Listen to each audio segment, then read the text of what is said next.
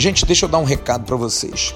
A Leão Barcelos Imóveis é uma administradora de imóveis que atua há 13 anos no segmento de locação e venda de imóveis, atendendo a população de Campos dos Goitacazes e região. Buscando praticidade e celeridade na locação, a Leão Barcelos Imóveis tem como grande diferencial a entrega das chaves do imóvel locado de forma imediata, atendendo assim as necessidades dos clientes que precisam mudar emergencialmente. A Leão Barcelos aceita todas as formas de garantias contratuais, como calção, seguro fiança e fiadores. Então, para você que está indo para Campos, São João da Barra e região a trabalho, em especial para trabalhar no Porto do Açu, procure a Leão Barcelos Imóveis que você terá um excelente atendimento, com praticidade na locação do seu imóvel. Leão Barcelos Imóveis está localizada na rua 13 de maio, número 110, sala 807, no centro de Campos dos Goitacazes, no edifício Renato Pontes Barreto. Anote os telefones. telefones 022 27 26 7595 022 9 9934 0828 esse com WhatsApp. E 021 98212 4291 e no Facebook www.facebook.com barra Leão Barcelos. Só que o Leão sentiu é Leal Barcelos Imóveis. E atenção, se você entrar em contato com a Leão Barcelos querendo alugar um apartamento, fazer uma locação em Campos e região, você dizendo, ouvi no podcast do AV, você tem 50% de desconto no primeiro aluguel que você for pagar. Que chance, hein? Entre em contato com a Leão Barcelos Imóveis. Eles vão arrumar um local bem legal para você em Campos dos Goitacazes e região. Alô, turma! Um grande abraço, um abraço gigante a todos vocês ligados na live do canal Atenção Vascaínos. Toda segunda-feira nós estamos aqui batendo papo, falando no nosso maior amor, o Clube de Regatas Vasco da Gama. Hoje, dia 11 de maio, mais uma live especial. Aliás, nesses quase 60 dias de quarentena, o canal Atenção Vascaínos vem brindando vocês com grandes entrevistados pessoas que fazem e decidem no Vasco. Já ouvimos Fred Guarim, Leandro Castan, Ricardo Graça, Felipe Bastos, Andrei e muitos outros, além daqueles que hoje estão na direção do clube. O próprio presidente Alexandre Campelo já falou conosco, vice de finanças Carlos Leão, o vice-presidente de futebol José Luiz Moreira, enfim, todos aqueles que hoje estão no Vasco já falaram com o canal. Além de outras lives inacreditáveis, como foi a do Marcelinho Carioca, que foi realmente uma live histórica. E hoje prometemos mais um grande bate-papo, uma live que vai trazer um pouco da história do Vasco, vai contar um pouco da história desse personagem, que é um personagem que tornou-se muito importante para a história do nosso clube, que é Edmundo Alves de Souza Neto. O Edmundo, jogador criado nas categorias de base do Botafogo, que veio para o Vasco da Gama ainda menino, e eu vou perguntar isso para ele hoje, como é que ele chegou no Vasco, saber se a história é verdadeira mesmo. E daí Edmundo brilhou no futebol brasileiro e mundial e tornou-se um dos atacantes mais emblemáticos do nosso futebol. E o Edmundo já já estará conosco, está agora no seu trabalho na Fox Sports, participando do, do programa da tarde e ele, por volta de 8 e 10, 8 e 15, estará ao vivo conosco. Mas antes, a gente vai bater uma bola com os nossos analistas, com o pessoal que faz o canal. Estarei ao lado do Bismarck, do Roberto Dinamite, dois grandes craques e ídolos do Vasco, além do Emerson Rocha e do JP Escofano. Essa live que é um oferecimento do Grupo Viriato. Há 37 anos, excelente nas áreas tributária, jurídica, imobiliária e contábil, em home office. A J. Lopes Advogados Associados a Viriato Contábil e Fiscal, a nova Viriato Gestão Imobiliária e a Correia Lopes Consultoria Tributária estão prontas para atender às suas necessidades. Visite os sites www.viriato.com.br, www.jlopesadvogados.com.br e www.correilopes.com.br e descubra o que faz esse time de craques e especialistas. Leão Group, abrindo portas para você e sua família morar e fazer negócios nos Estados Unidos, Canadá e Europa. Marque uma consulta online pelo e-mail contato arroba leongroup.com ou pelo Instagram no direct arroba leongroup e veja que tipo de vistos cabem no seu perfil. No restaurante do Almirante, o mais vascaíno dos restaurantes, de 11 às 16h30 pelo iFood ou pelo telefone 999420296. Só falar com Fabiano, a entrega em toda a cidade do Rio de Janeiro. Vascaíno ajuda Vascaíno. Vamos pedir e se deliciar com as iguarias, como o bacalhau a Vasco da Gama, o arroz de polvo, o camarão a Monte Carlo e muito mais. A SMA Designer e Arquitetura e a Polímer Engenharia, fazendo o seu home office mais prazeroso entre em contato com o e-mail sma.arquitetos.gmail.com e peça uma consulta com a arquiteta muito competente, a Ana Paula. E ela vai dar a você o caminho para tornar a sua tarefa em casa mais leve e eficaz. E a 1xBet. Futebol está de volta. Fim de semana, volta Bundesliga, o campeonato alemão e com ela aposta dobrada. No primeiro depósito, após o cadastro feito, você usa a palavra promocional Vascaínos e tem seu primeiro valor dobrado. Depositou 50, você ganha 100, mas é só no primeiro depósito. Faça dinheiro com a 1xBet, parceiro do canal Atenção Vascaínos e com o futebol voltando aos poucos.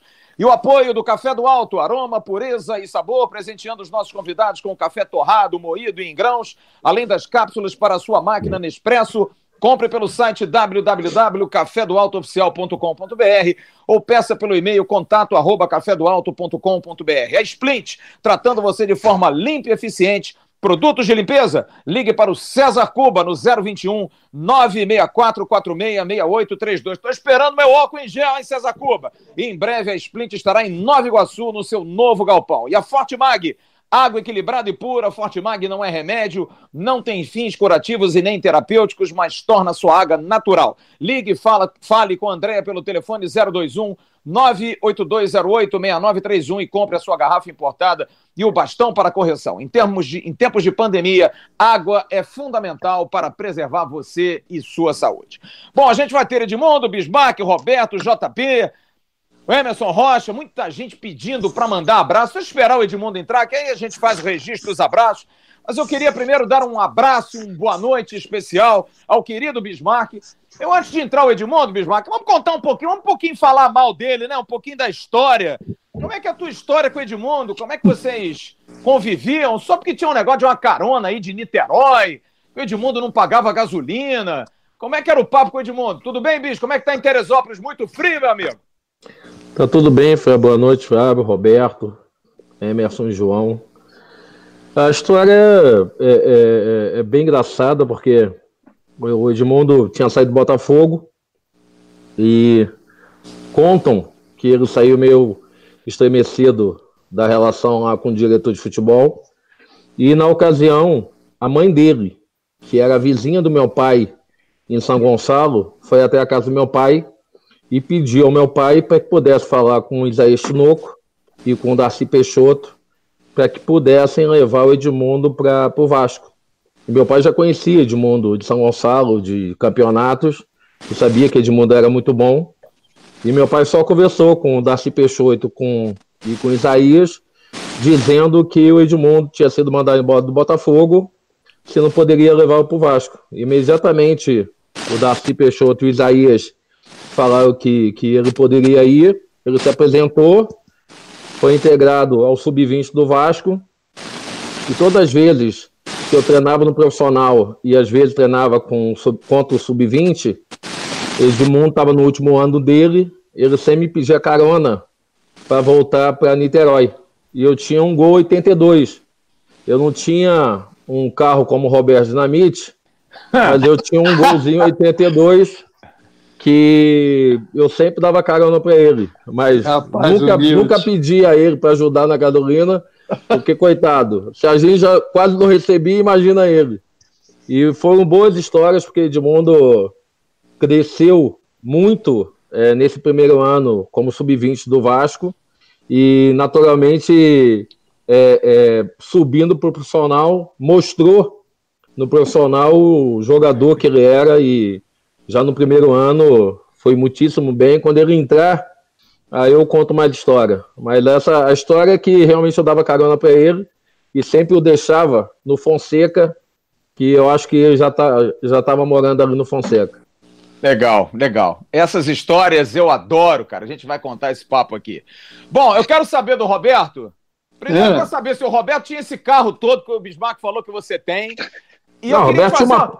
O Roberto, já em, em, em 88, 89, não era uma Puma. O Roberto já devia ter os, os Cortes R3, já devia é, ter né? o Monza.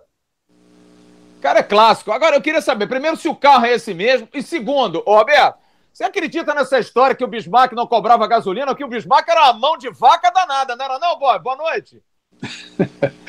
boa noite, Flávio. Boa noite, João, Emerson. E essa figura, né? Esse, esse para mim é um garoto ainda, né? O Bismarck, que é um cara muito especial e, e que alegria de você trazer o Edmundo aí para junto de nós nesse momento. É, não, eu também comecei como a grande maioria dos jogadores, né, cara? A dificuldade era muito grande. Isso que o, que o Edmundo fazia, eu fazia também para vir de Caxias, né? pegava dois ônibus, pegava um ônibus até Caxias, descia na Avenida, pegava no outro ônibus, descia na Avenida Brasil, vinha treinar e voltava para casa. Então não tinha essa coisa não. Mas é, muito tempo passou, depois me firmei, mas é, é, o meu primeiro carro, assim, no, foi um carro desses aí que o Bismarck colocou, não. Da mesma cor, né? a mesma marca do carro do Zanata. E era o tipo, aí o Zanata brincando comigo, falou, pô, comprou um carro igual o meu e tal, não sei o quê, né? Você gostou? Aí começou. Eu tive alguns carros, mas meu primeiro carro foi um Fuscão lá, né? que eu vinha, vinha treinar já em 74, já como titular do Vasco. Então, eu lembro de uma Puma que o Robertinho. É, é, a Puma foi nos anos 80, já 81, 82, acho que 82. É por aí. Mas, Roberto, vem cá, mas o Bismarck, será que ele não cobrava gasolina do Edmundo? Pô, é difícil, hein, cara? O difícil, Bismarck, é, né? é, porra, Bismarck é brincadeira, cara. Ó, quando, eu conheci, ó, quando, eu conheci, quando eu conheci Bismarck, novo garoto, a maior fama do Bismarck é que ele dava tchau assim, ó. Assim, ó não abria a mão para nada. Eu não sei, é o que diziam. Você tinha essa, essa, essa informação também, Roberto? Cara, é, é, no período que nós começamos a jogar dentro, ele né, veio, veio para jogar comigo, e depois ficou, ficamos no mesmo quarto. Cara, eu nunca vi o Bismarck tirar nada do bolso, um dinheirinho, alguma coisa. Você tá de sacanagem, né, Roberto? Não, não, sacanagem não. Olha o meu salário, olha o teu. Eu nunca vi. É. A única coisa que eu vi você fazer era roubar minha, minha, minhas uvas lá na, na, na concentração com aquela, com aquela tesourinha, entendeu? Mas olha, como se diz na gira, bom de porco pra caramba. O cara porra, não liberava nada. Eu nunca, sinceramente, eu, eu não tô, tô brincando, mas falando sério. Eu nunca vi um dinheirinho do Bismarck, assim, de fazer uma graça. Cara, quando eu subi o profissional, eu ainda eu não tinha contato profissional. Eu tinha um contato de amador. E o, o amador ganhava, sei, sei, Deus sabe lá quando que recebia. Recebia ajuda de custo, não tinha salário. Mas eu então, mas, para mim era mais importante os bichos assim. do que o salário. Então, é, pô, quando o Vasco ganhava, eu, eu, como não era profissional, não pagava imposto. Então, a gente recebia 100%. É, o bicho era, é verdade. E o bicho agora, normalmente a, era um bom bicho. Agora tem uma coisa, que bom que ele evoluiu, tornou-se um ser humano, né? Com uma boa condição, pô, é. normal, faz aquelas recepções na residência dele. Nós estamos com saudade. Quando acabar esse negócio da pandemia, vai acabar essa moleza. Vamos fazer lá naquela cobertura no Leblon, né, Roberto? Pegar aquela carninha, né? Aquela, aquela picanha. É, é não vamos, não vamos ah. fugir, não, cara. Vamos fugir, não. Bismarck, eu te amo, Bismarck. Você é figura muito doce, pode ter certeza. Eu disso. também, pode ter certeza. Acho figura que doce. qualquer coisa, ele é um cara, é um cara do bem. Do bem, totalmente. Olha aqui, deixa eu então. Pô, a gente hoje tá muito na serra, né, cara? Porque eu, eu tô em Teresópolis, agora eu vou para Friburgo. Rapaz, o negócio tá. Eu tô até de casaco. Só para dizer, olha aqui, para ninguém ficar mandando mensagem. Meu o casaco Deus é do Red Bull, hein? Não é do, do rival, não. Do rival em casa, nem pano de chão entra. Pode ficar tranquilo. Emerson Rocha, Tá frio em Friburgo, Emerson Rocha? Tudo bem, meu amigo? Tudo bem você, Bis, Bob, João, boa noite a todo mundo ligado já nessa nossa live do AV. Tá frio, mas eu já tô acostumado. O Bismarck, uma vez por mês, a Teresópolis sente-se frio. Ô, Flávio, esse Red Bull, algum dinheirinho aqui no canal? Acho que não, hein? A propaganda não, tá gratuita. Não, não, isso aqui, foi, isso aqui foi ganho de coração para um grande parceiro que jogou lá ah, e com, maior, com tá. maior carinho, pô. Ele tá com frio. Entendi, tá com entendi. Frio. É, tá com é. frio, tá com frio. Mais é frio que, que, tá que em Nova Friburgo. Pô, mas deu uma esfriada, cara. Aqui, tá fazendo, aqui tá fazendo 11 e 12 graus, cara. É, cara, é, tá frio, cara. Igual aqui, aqui também. Bem-vindo bem à Serra. É, o Carioca sente frio com 19 graus, amigo. Baixa para 15, para mim é neve. Tá pensando o quê? Emerson, qual é a lembrança que você tem de Edmundo, hein, Emerson? Ah, 97 não tem jeito. Aquele ano para mim foi o ano de, de marcante na minha vida, até porque eu sempre morei e estudei na Pavuna, onde eu nasci e me criei, no, no, no bairro do subúrbio do Rio de Janeiro. E aí, naquele ano de 97, eu fui fazer o primeiro ano do segundo grau. E eu passei por uma escola na Tijuca, então foi minha redenção. Foi a primeira vez que eu comecei a pegar ônibus sozinho, sem ir para a escola com o mais longe e tal. Então, assim, toda essa história de 96 para mim é muito bacana, porque não só o Vasco sendo uma escola nova em outro lugar, na Tijuca, então eu vi jogos do Vasco com muita, com muita tranquilidade. Eu estudava ali perto.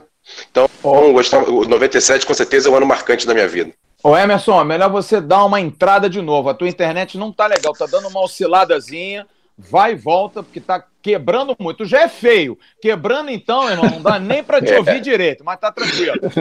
Aqui, eu esqueci de perguntar ao Roberto, mas antes de perguntar ao ah. Roberto, eu queria ah, passar para o João, porque o João talvez seja o menos privilegiado, porque o João não viu Bismarck, não viu Roberto, não viu Edmundo praticamente. Praticamente não, né? Era muito guri, quando Edmundo já estava praticamente se despedindo Boa noite, Flávio. Boa noite, Bis. Boa noite, Bob. Tava com saudade do Bob. A gente quase não fala com ele. Boa noite, Emerson. Boa noite para todo mundo que assiste a gente aqui no canal.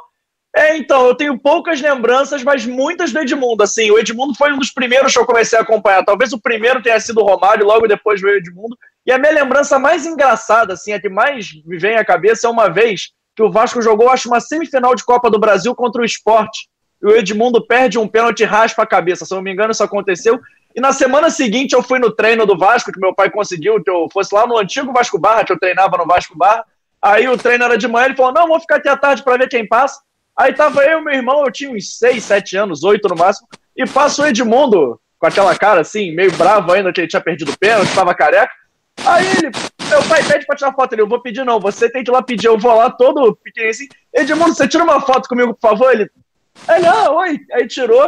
Aí depois eu lembro que ele trocou de roupa e foi ficar no sol, assim, tava 4 horas da tarde, um sol horrível no Rio, sol, aquele calor, ele careca, ele ficou lá sentado pensando na vida no tempo central, esperando o treino começar. Então é a minha primeira lembrança que eu tenho do Edmundo, além, assim, dele em campo, aquele jogo que ele vira goleiro em 2008. Eu acho que é a grande lembrança, triste, mas é a maior lembrança que eu tenho do Edmundo jogando.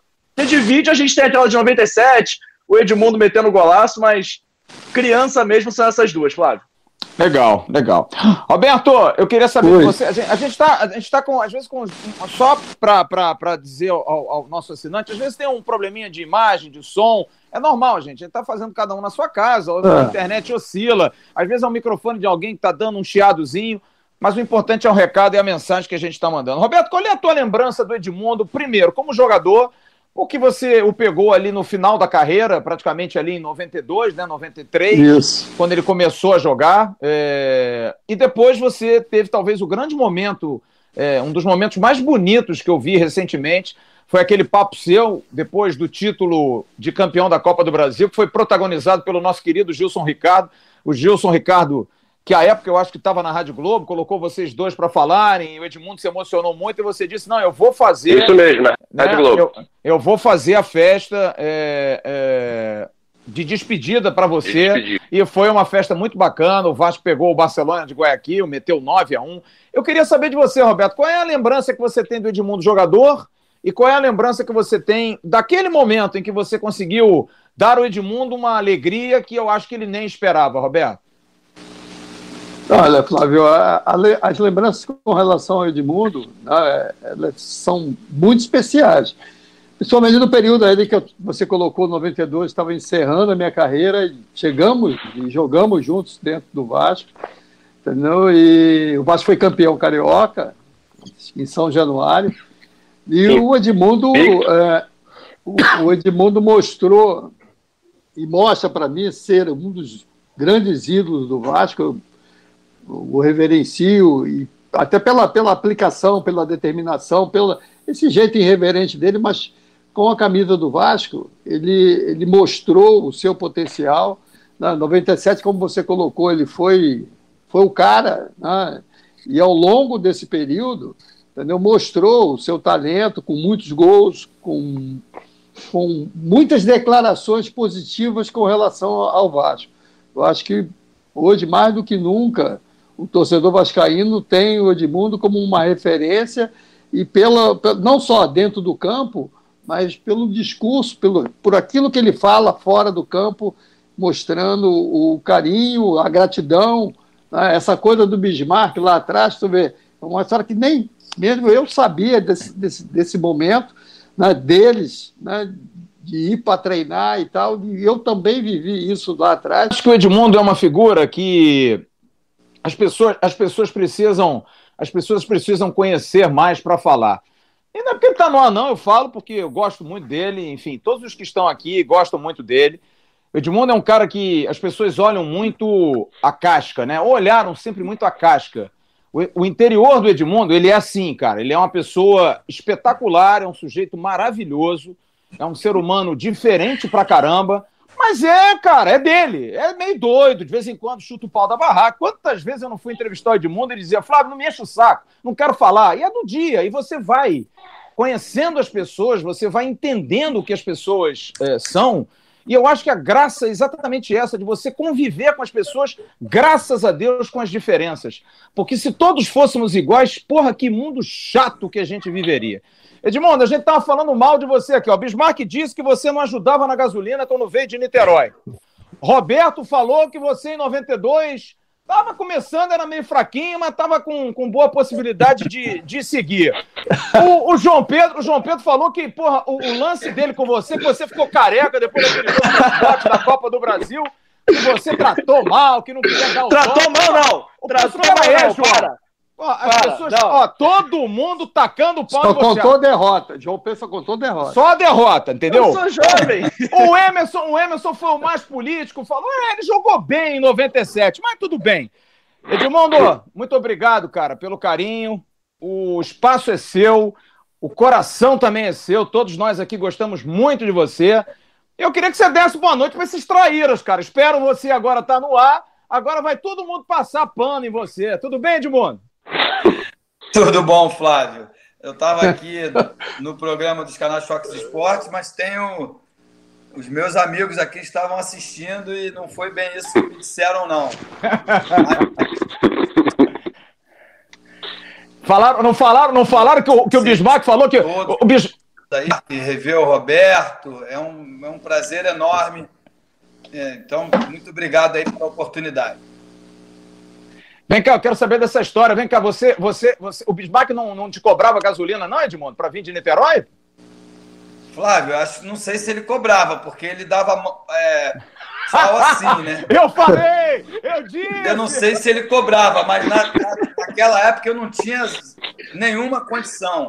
Eu morava dentro da mochila. E aí, onde desce, eu parava e dormia. E aí, se eu não pegasse carona com ele para ir para Niterói para casa da minha mãe, da minha avó, eu pegava com, com o Giovanni para Jacarepaguá. Ia para casa da minha tia. E, ou então eu pegava com, com o Bebeto ou com o Roberto e ia para Barra para dormir na casa de algum amigo. Era assim, não, não tinha outro jeito. Legal. Bismarck, quer se defender, Bismarck? Não, pô, Edmundo sabe que eu nunca cobrei nada a ele. ainda, mais, ainda mais naquele golzinho 82, né, Edmundo? Edmundo ficava me esperando terminar o treino pra gente ir junto e nunca cobrei, tá doido? É, se já tava difícil pra gente, profissional, imagina pra ele, que aquele ano que tinha se transferido pro Vasco, pro Sub-20. Ô, Edmundo, eu nunca te fiz essa pergunta, vou fazer hoje. Vem cá, aquela história de que você andava pelado na concentração foi a razão da sua saída do Botafogo, cara? Conta essa história pra nós aqui. É verdade isso? Tá, ou é tá vendo, Edmundo? Quero, quero quem botar é verdade, é verdade. É verdade, mas eu não fui... Eu não saí do Botafogo por essa questão, não. O fato de andar pelado em Marechal é porque lá fazia 50 graus e nós morávamos num, num lugar que, que tinha que cabiam 12 pessoas, 12 camas, tinha umas 30 e não tinha ar-condicionado. Então a gente dormia um pouquinho, acordava, tomava o banho frio para dormir mais um pouquinho. E assim passava a noite inteira. E aí de manhã, num dia de manhã, tinha jogo da, das categorias de base e tinha uma porta assim, porque era o dormitório, a cozinha e, o, e, o, e os banheiros, né? A ducha e, e, pia. Aí eu passei nesse, nesse, nesse vão e o dirigente me viu pelado ali e me deu uma dura. E, mas não foi por isso que eu saí do Botafogo, não. A, a, a, na verdade, eu não sei nem o porquê eu saí do Botafogo. É, é, o Botafogo, na ocasião, é, pegava assim cada categoria e dava para um dirigente que tinha um poder aquisitivo, no nosso caso era o seu Nelson, o pai do Ed Nelson, que tinha um poder maior, assim, né? E ele que nos, que nos ajudava com comida, com, com alimentação, com passagens para a gente ir para casa.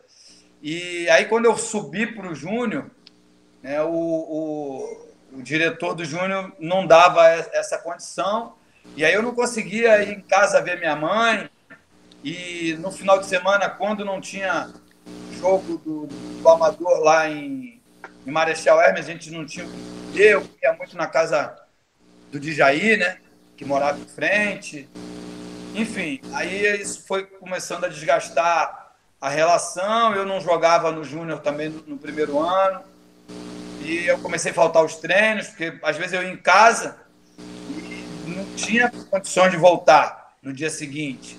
Aí ficava em casa esperando meu pai fazer um bico lá, minha, minha mãe lavar alguma roupa para fora, para eu ter o dinheiro para voltar. Só que eu morava em São Gonçalo nessa época, lá pertinho do Bismarck. Então eu pegava um ônibus, pegava um ônibus até o centro de Niterói, Aí pegava a barca até o Rio, pegava um ônibus das barcas até a Central do Brasil. Na Central do Brasil, eu pegava o trem até Marechal. Depois lá ainda tinha uma caminhada de mais uns 3, 4 quilômetros.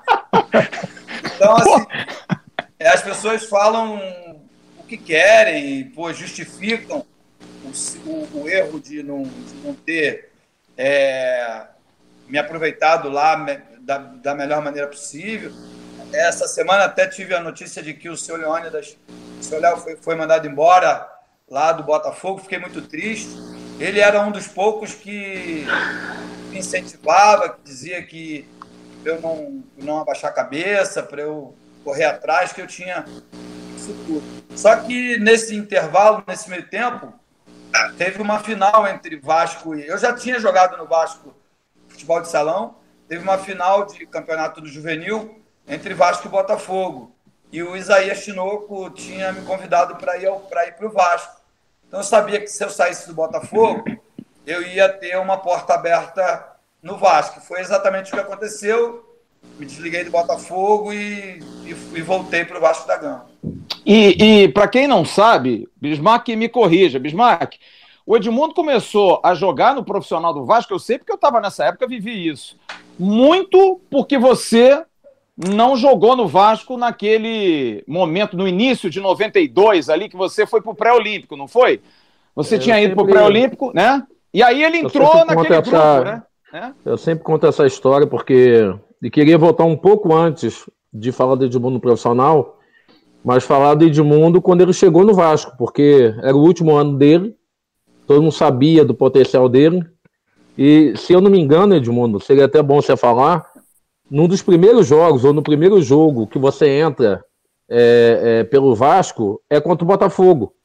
E você começa a ficar conhecido porque você dribla o time inteiro do Botafogo e faz o gol. E depois desse gol, a imprensa toda começou a falar do Edmundo. E aí acabou que ele foi titular do Vasco no último ano. E é, eu fui convocado para a seleção pré-olímpica para ir é, é, para a Olimpíada de Barcelona. Que aí era eu, o Carlos Germano, o Cafu, é, Júnior Baiano, Roberto Carlos, é, o Elber.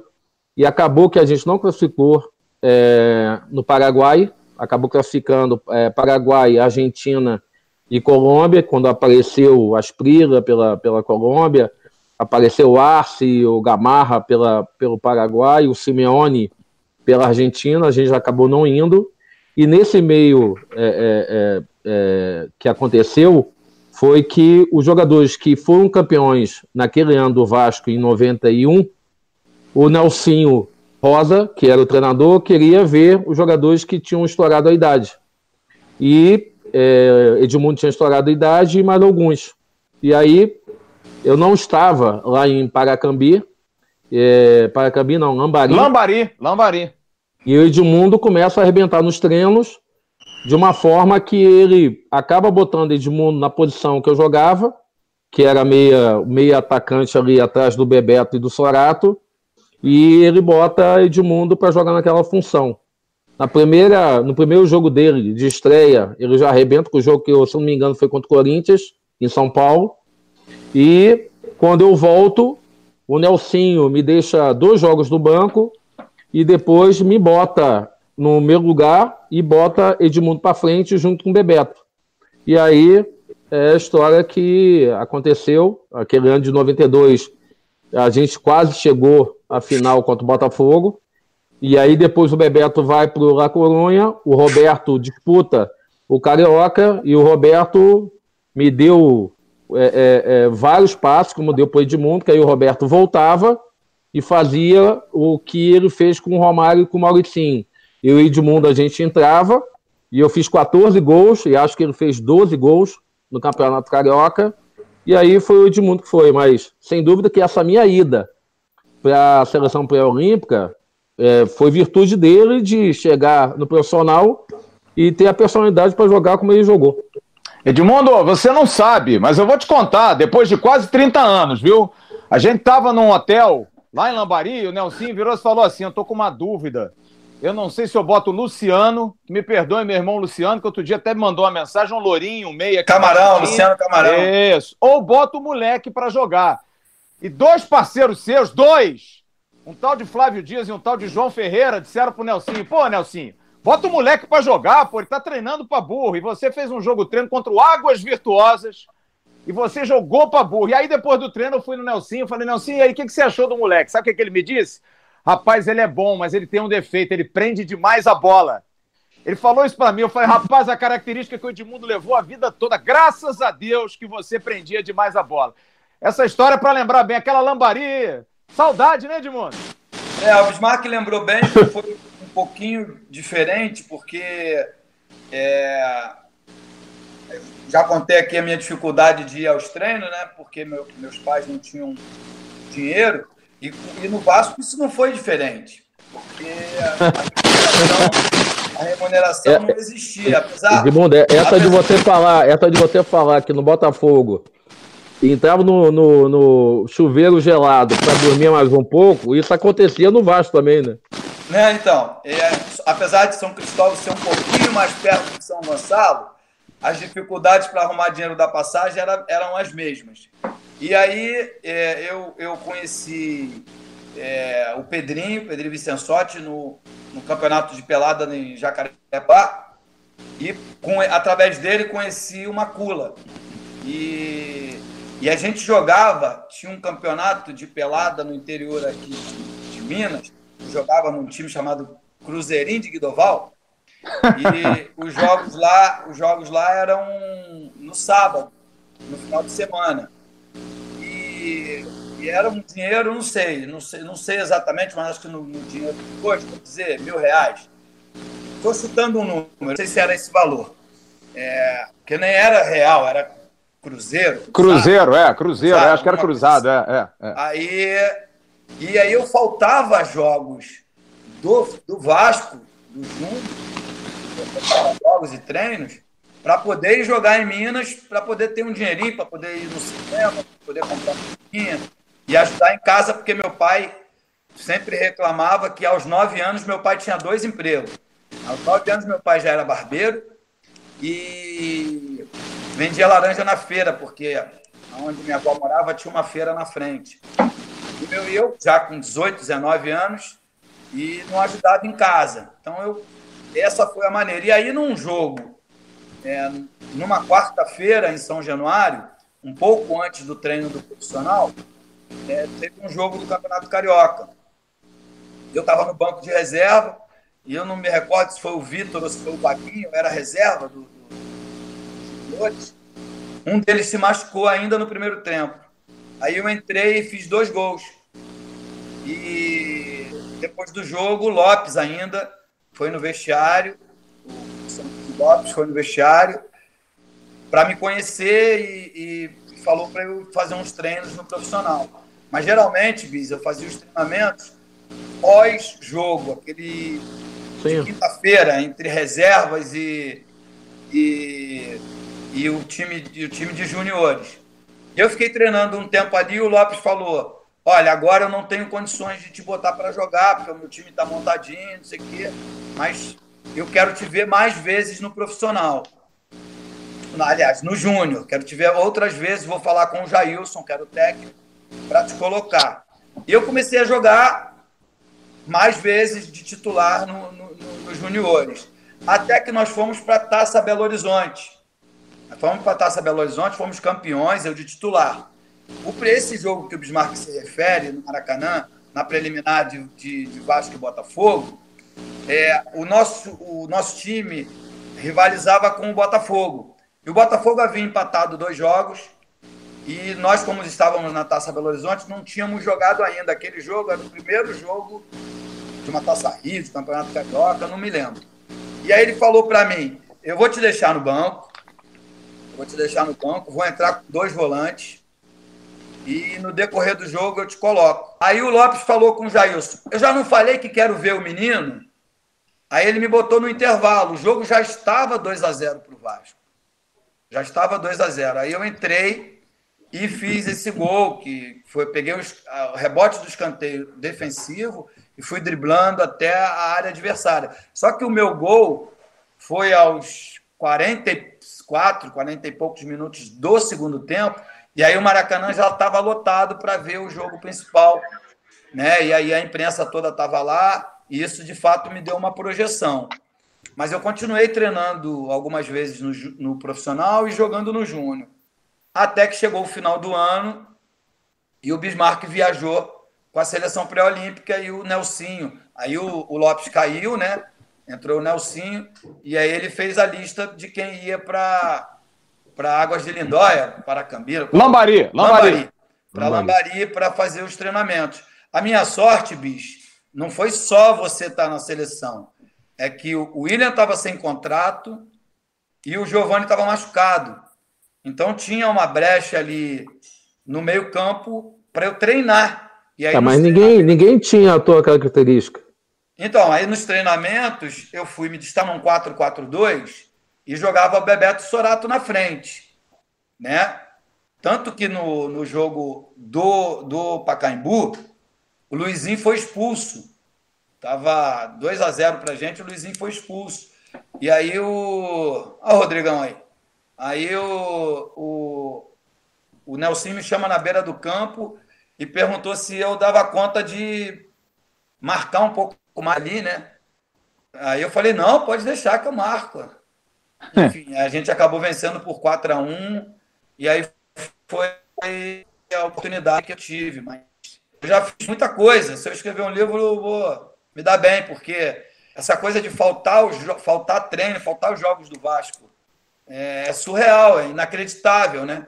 As portas de subir profissional, eu não é que eu precisava faltar, né? Mas eu tinha que faltar porque senão eu não tinha, não conseguia frequentar os treinamentos durante a semana. Só que o Jailson tinha uma certa é, predisposição em botar os moleques 7-2. Ele pegou essa molecada no Mirim, depois no infantil, depois no juvenil e no júnior. Ele foi campeão em todas as categorias. Eu lembro bem quem era o, o time. Era, era um time muito forte, de, de muita gente que depois. Era o Caetano, era. Esse time foi campeão da Copa São Paulo, Edmundo. Isso, então. Foi, mas aí só eu e o Chulé, o Leandro Ávila, que jogávamos dos, dos 71. O resto do time todo era, e o Tinho também. O resto todos os outros jogadores eram 7-2. Ou eu jogava no meio, no lugar ou do Vitor ou do Vaguinho, ou na frente, no lugar do, do Jacó, do Jacózinho, que era um pequenininho que corria pra caramba. Então, é, era esse time, esse time que eu falei, foi o campeão da Taça São Paulo, porque eu não viajei. É, particularidade, né? O Vasco foi campeão no dia 25 de janeiro, no Pacaembu, e a estreia do brasileiro foi no dia 26 de janeiro, no mesmo Pacaembu. Exatamente, exatamente. E a final daquele ano foi contra o Corinthians também, não foi? Do, do da Copa São, São Paulo? Paulo. São Paulo. São Paulo. Não, São Paulo. Foi contra São, São Paulo. Paulo, exatamente. E esse time depois brilhou em 92. E eu, a gente vai falar muito sobre a atualidade, sobre o momento do Vasco, sobre essas coisas do Vasco. Eu até Vou pegar um gancho nesse momento do Edmundo, porque eu lembro muito, Edmundo, e eu vou colocar o Roberto já já no, no papo. Aí, vou Roberto, tomar uma aguinha aqui, porque pega, eu tava pega três horas no ar, hein? Desculpa. Olha aqui, ó. Gente, ó, você tá bebendo água e nós estamos no vinho, ó. Eu e Bismarck estamos aqui no vinho, tá pensando o quê? Se quiser tomar um vinho, pode também. Outro pô. nível, né? Vocês estão ah. no patamar. Não, não, patamar é o outro lá. Nós é nível mesmo, não tem problema não.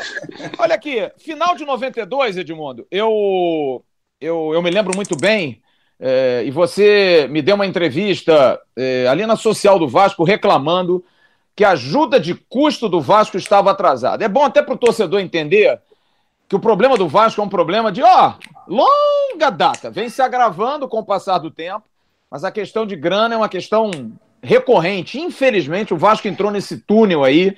Roberto já falou para nós que jogou 20 anos no Vasco, talvez um ano e meio, que tenha tido o salário em dia. Bismarck Chegou a ficar seis meses sem, sem jogar, porque se desentendeu na época com o Eurico, que era o vice-presidente de futebol, não era o presidente, e acabou não jogando no Vasco. Você me deu essa entrevista em 92, é, reclamando aí que a ajuda de custo era de 200 cruzeiros, 200 cruzados, sei lá, estava atrasada, e você já tinha feito um grande ano de 92. A sua saída do Vasco para o Palmeiras em 92, para brilhar em 93 e 94 no Palmeiras, era inevitável, não, Edmundo? Não tinha jeito. Até pela quantia à época, eu me lembro que talvez tenha sido, se não talvez, a certeza da maior negociação do futebol brasileiro à época, era coisa de 2 milhões de dólares. É, não tinha jeito de ficar no Vasco por mais amor e carinho que você tenha pelo Vasco, né, Edmundo?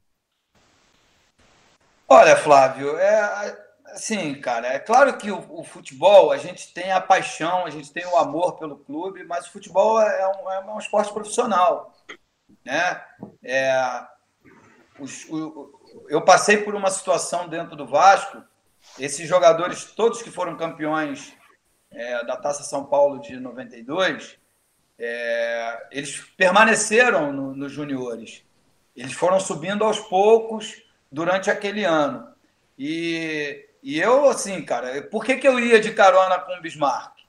Porque eu já, tava, já tinha sido convocado para a seleção brasileira e ainda não tinha conseguido é, alugar, alugar, não é nem comprar, alugar uma casa para minha mãe ou comprar um, um carro para mim. Eu só comprei o meu primeiro carro é, quando eu fui quando eu fui para uma viagem para os Estados Unidos com a seleção brasileira, que o Júnior, é, o Júnior Capacete, é, foi, foi procurado lá para fazer um, um, um álbum de figurinha para a Copa de 94. E aí ele pegou e botou todos os cariocas. E aí eu entrei naquele bolo ali, ganhei uma grana legal. Quando eu voltei de lá, eu consegui comprar o, o meu carro. Então, assim, é, já, já, já falaram aí diversas vezes de por que, o, o Bismarck ficou seis meses é, sem contrato, porque me parece, na ocasião, queria ganhar 7 mil dólares. Acho que isso é bem, bem marcante. Acho que o valor é esse. Eu acho que, eu, eu acho que era isso, 6 mil dólares. Acho que o Vasco. Dólares e Pagaria quatro e, e. A construtora que, que, isso, que pagou. Eu mesmo. me lembro bem dessa história. Então, assim, os tempos eram outros. Né? Hoje, um, um moleque com 15 anos, 16 anos, a nova profissão aí que o Roberto deve ter convivido bastante, que é pai de jogador. O pai de jogador já compra carro, casa, é, compra um monte de coisas sem o garoto ainda ter é, jogado. Tem uma outra particularidade misturando um pouco as coisas. Eu joguei nesse jogo contra o Corinthians no, no Pacaembu com a chuteira emprestada pelo Jorge Luiz, o zagueiro. Você vê como é que eram as coisas eram, eram difíceis. Boas eu histórias. Tinha... Oi? Boas histórias. É, eu, tinha, eu tinha um sonho, né? Meus sonhos sonhos de jovens são, são menores do que aqueles que a gente alcança. Meu sonho era de comprar uma casa própria para minha mãe, é, não vê-la mais trabalhando como empregada doméstica. E eu só, só eu vi que eu ganhava, o, o bicho era bom, os bichos do profissional eram bons, mas o meu salário continuou o mesmo de da, das categorias de base. Só lá no final do ano, que já tinha um prenúncio aí de mudança de lei e tudo, é que numa fila indiana eu fui obrigado a assinar o meu primeiro contrato igual ao de todos os jogadores que estavam subindo. E eu já estava numa, já era titular, já estava na seleção brasileira, não achava justo. Conclusão, eu não quis assinar e veio a ordem para que eu não treinasse. E aí o Pedrinho conversou com, com o seu Calçada, que era o presidente, e o seu Calçada me deu um salário um pouquinho maior, e aquilo me revoltou. E, e aí, quando, quando veio a proposta, que a proposta já veio na metade do ano, pós o brasileiro, antes mesmo do Campeonato Carioca, que nós fomos campeões invictos, jogando do lado do meu ídolo, que era o Roberto, que foi a maior satisfação da minha vida. E aí, quando veio no final do ano, é, nós estávamos. Aí eu acho que era em Lambari. É, nós estávamos no, fazendo a pré-temporada, veio, veio a, a, a minha contratação né, pelo Palmeiras. O Paulo Angione não deixou eu voltar na, no mesmo dia. Falou: não, não vai hoje, porque já eram umas 6, 7 horas da noite. Não vai hoje, vai amanhã de manhã, depois do café da manhã, durante o dia. O meu empresário, o Pedrinho, tinha mandado um. ia mandar um táxi lá me buscar. E aí, quando eu acordei de manhã cedo, o Eurico estava lá. Pediu para o Giovanni, eu ficava no quarto com o Giovanni, pediu para o Giovanni sair do quarto e me ofereceu o mesmo valor que eu ia ganhar no Palmeiras. Me perguntou quanto que eu ia ganhar e eu falei, doutor, eu fiquei um ano aqui, um ano, exatamente um ano, pedindo para ganhar, para poder pagar um aluguel para o meu pai, para minha mãe. E isso não aconteceu. Então, assim, é, eu acho que assim a gente quando fala de Vasco tem que ter muito cuidado porque o Vasco é uma instituição que eu respeito, que amo, mas teve pessoas à frente do Vasco que não cuidaram do patrimônio, não cuidaram das pessoas. E algumas pessoas precisavam de carinho, né? precisavam de, de reconhecimento. Entendeu? E acho que foi por isso. A, a venda para o clube foi a maior transação entre dois clubes brasileiros na ocasião. Então, foram, cerca de 2 milhões de dólares. Era muito dinheiro naquela época. Mas eu fui chateado.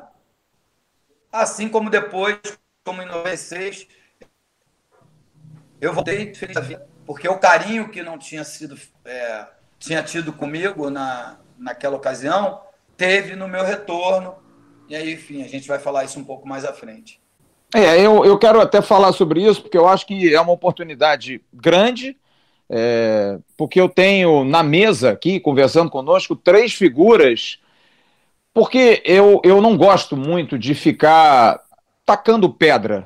Não é a minha função como jornalista. Eu acho que a minha função como jornalista é informar e fazer com que as pessoas tenham um juízo de valor. Mas eu tenho três pessoas, por coincidência, nesse momento, que em momentos certos da vida sofreram com Eurico. Eurico Miranda foi um grande dirigente, enquanto vice de futebol em grandes momentos, fez muito em alguns momentos pelo Vasco, não há dúvida, mas eu conheço poucos jogadores que não tiveram problemas com eles. E eu acho que tanto o Bismarck, que ficou seis meses correndo em Niterói, porque não podia nem treinar no Vasco, Roberto, talvez tenha sido mais emblemático, tirado de São Januário com o filho dele, o Rodrigo, no colo. E você, Edmundo, que teve uma relação com ele muito controversa, porque você, eu, eu sentia que você gostava até de se aproximar em alguns momentos, mas o tratamento, eu acho que não era o tratamento que um ídolo merecia ter naquele instante. É claro que ele não está mais entre nós, e eu acho até injusto se fazer um comentário, mas você carrega alguma mágoa, cara? Você tem ou perdoa hoje por tudo que aconteceu? Como é que é o teu sentimento em relação a tudo que você passou pensando, bom, eu também fui para o Vasco, mas também sofri muito no clube. Como é que você encara é, é, é, é esse assunto, é, Eurico Miranda, para você, Edmundo? Olha, Flávio, eu, eu tenho com o maior respeito, maior carinho, maior consideração. O tenho como um pai. É... Eu tenho um filho chamado Edmundo Júnior e só não se chamou Eurico porque a minha esposa, na época, não deixou. Eu tinha uma, uma verdadeira é, admiração, respeito, sabe, por ele. É, ele não está mais aqui para se defender, é meio chato, mas ao longo do tempo eu percebi que ele é, fazia por conveniência. É, entendeu? Você está aqui, está dando resultado, é, eu tinha esse respeito, essa admiração, o tinha como pai, e eu acho que ele me, me tinha como, como mercadoria. Isso me entristeceu muito. Né? No episódio também, quando eu voltei da Itália, ele me chamou em 99, eu não queria voltar, não queria voltar. Ele me, me fez uma proposta idêntica ao que eu jogava, ao que eu mora, ao que eu ganhava na Itália, fez um contrato de cinco anos. E logo, logo em seguida que eu voltei, ele trouxe o Romário e me enganou dizendo que o contrato era de três meses. E não era, né? Aí ele deu a faixa de capitão. Parece vaidade, porque as, as pessoas vão pensar que é coisa de, de, de, de criança, de, de, sabe? Mas não é. Eu, eu fui convencido a voltar. E aí eu teve o Mundial, eu perdi o pênalti, tive uma oportunidade de voltar para a Itália, para a Lazio. É, a Lazio naquele ano foi campeã.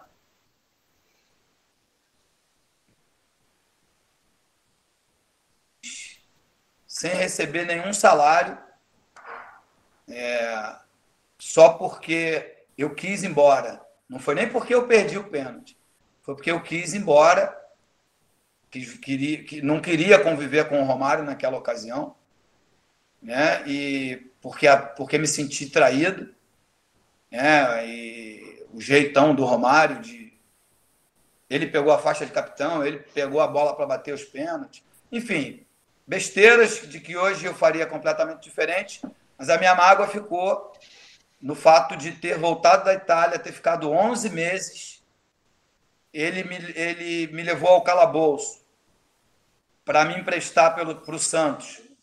Me obrigou a assinar um documento que eu tenho até hoje, abrindo mão do, do, do dos salários que eu tinha para receber.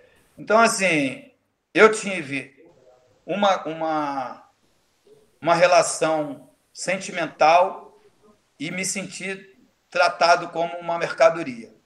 Acho que, é, acho que o ponto é esse. Não tenho mágoa, né? mas gostaria muito de, de, de, de ter reatado a, a, a amizade com ele.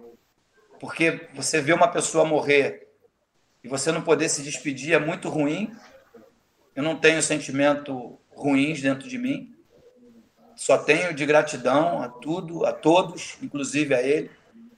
Mas em alguns momentos, e aí você vai entender que você é mercadoria mesmo, que você vale pelo momento, que você vale, que o sentimento você tem que ter pelos seus filhos, pela sua família, alguns amigos, e que tem que ter relação profissional, sabe? Eu fui, eu fui assim, fui, fui fiquei meio assim. Não, não, não, tô eu não tenho palavras, per, me perco aqui nas palavras, porque de maneira nenhuma eu quero ser leviano, desonesto. Mas eu tinha uma relação que eu achava que era mútua, né? E não era. Legal, cara. Muito bacana. Parabéns, cara. Eu acho que o seu posicionamento é um posicionamento claro de um homem maduro, né? Eu, eu me lembro uma frase, Bismarck, Roberto e companheiros, que o Edmundo falou uma vez para mim, e eu repito hoje, Edmundo, isso inclusive nas minhas palestras, quando a gente faz, às vezes, aí para faculdades, para jovens, e você falou uma coisa que eu achei muito interessante. Disse assim: eu me preparei na vida para ser jogador de futebol, não para ser homem. Eu acho que isso aí é muito, é muito legal como ensinamento para os jovens, cara. Você tem que ser muito bom na sua profissão, mas eu acho que a formação de vida de homem é muito importante, o quanto você puder amadurecer o mais cedo. E você é isso, cara. Você é exatamente disso aí. Bom, eu não sei se o Roberto tá na linha. O Roberto tá com o Chiado. Roberto tá na linha aí, Roberto? Não, né? Tá aí, Dinamite? Ih, o Dinamite caiu hoje, hein, o Bismarck? Ele tá, mas tá com o microfone mutado, Tá com o microfone cortado. Ô, Roberto, pô, tem, tem que, que te botar o microfone. o cara não aprende, pelo amor de Jesus. Roberto, tá, tá, tá, agora tá online, Roberto? Tá online, Roberto? Não, né? O Ele cara tá não online, mas tem que desmontar o microfone. Alguém tem que avisar ele lá. Bom, deixa eu passar pro Emerson Rocha, porque o Emerson fez uma lembrança. Eu tô fazendo uma cronologia aqui, Emerson. Vamos falar de assunto bacana. Talvez Uhum. o momento mais emblemático da carreira do Edmundo, uma das maiores sacanagens que o futebol fez. Porque o Edmundo, em 97, foi o maior jogador do mundo naquele campeonato brasileiro. E os caras da FIFA deram o título lá pra galera lá da Europa, como sempre. Eu queria que você fizesse uma pergunta ao querido Edmundo Alves de Souza Neto, Edmundo, que está conosco aqui no canal Atenção Vascaínos, na nossa live. São 20 e 39, Emerson. Faça sim, Flávio. A minha pergunta para o Edmundo, eu já tinha até preparado uma pergunta para ele, mas Oi, assim, Flávio. durante todos os, o, o procedimento que ele falou aqui, durante toda a entrevista que ele participou com a gente aqui, ele citou com muita emoção, falando do pai e da mãe, e também me emocionou bastante, até porque eu tenho dois filhos pequenos, e acho que essas histórias do Edmundo me, me tocaram bastante aqui, emocionalmente falando. Eu queria perguntar para ele sobre essa situação, porque, por exemplo, eu tenho dois filhos, eu, eu acabo colocando jogos do Bismarck, jogos do Roberto, jogos do Edmundo, jogos do Juninho, para poder motivá-los, eles a ter ídolos, a ver o Vasco grande como o Vasco sempre foi. Queria que ele falasse um pouquinho sobre essa relação dele como ídolo do Vasco para não só a- a- a- as pessoas que viram jogar, mas também a nova, a nova, as novos, os meninos que estão mesmo novos já torcendo pro Vasco. Queria que ele falasse um pouco dessa relação dele como ídolo. E eu acho que 97 é, foi um ano emblemático para ele ganhar esse, esse carimbo de, de um dos maiores ídolos da história do Vasco. Bom, Emerson, é, eu me sinto muito lisonjeado, porque fazer parte de um grupo seleto, como, como o que eu faço, né? Tá entre os, os ídolos do meu clube de coração, do clube que me deu tudo. Eu devo a minha vida, a minha história ao Clube de Regatas Vasco da Gama. É, eu acho que a gente tem que cultivar, cara. É, a paixão não está nas conquistas. Se estivesse nas conquistas, eu não seria um dos ídolos do, do, do Vasco. Que as minhas conquistas com a camisa do Vasco da Gama foram pequenas, né? Apesar de terem sido marcantes. Um título é, invicto, um campeonato brasileiro em que eu fui artilheiro e, e, e bati o recorde mas foram poucas coisas. Eu acho assim, é, amor não fica, não, não tem divisão, sabe? É, a gente tem amor e tem. Acho que é isso que a gente tem que passar para pro, os mais jovens. Essa coisa de moda, do time que ganha, do Real Madrid que contrata. Eu fui anos atrás a Madrid e jantei com um dos filhos do, do Florentino Pérez. Eu estava parando de jogar, ainda não sabia bem o que eu ia fazer, se eu ia ser. É, eu queria ser empresário de jogador. Foi bem logo em seguida, eu parei de jogar e fui fazer uma viagem pela Europa para conhecer um pouco dos clubes, das pessoas e jantei com filho do Florentino Pérez. E ele disse o seguinte: aqui a gente contrata o melhor o melhor do mundo de cada posição. Aí é mais fácil torcer para o Real Madrid. Difícil é torcer para um time que, neste ano de 2020, ainda não pagou nenhum salário. É, isso é difícil. Então, assim, por isso eu falo, eu, eu, eu faço, tento fazer uma divisão bem, bem grande entre pessoas e instituição. A instituição Clube de Regatas Vasco da Gama para mim vai ser sempre a maior do mundo. É isso aí. Sempre e é será, isso que a gente tem que passar para os nossos filhos, Emerson. Exatamente. É isso aí, cara. Olha, eu vou te dar um exemplo, Edmundo. Hoje eu recebi um áudio, depois até te mando, cara, de um assinante nosso de São Paulo, Sidney dos Santos. Oi, Flávio. Ele me... Ô, Roberto, ele me mandou hoje uma mensagem, Edmundo. Desculpa, ele... gente, eu sou muito emotivo. Desculpa. Nada. Ei, Não, desculpa, pô, eu tô, a gente tá, eu tô emocionado aqui também. Olha aqui, o Sidney me mandou uma mensagem hoje, Edmundo, com Covid, com uma voz bem embargada, de cama, disse pra mim, oi Flávio, eu sou o Sidney aqui de São Paulo.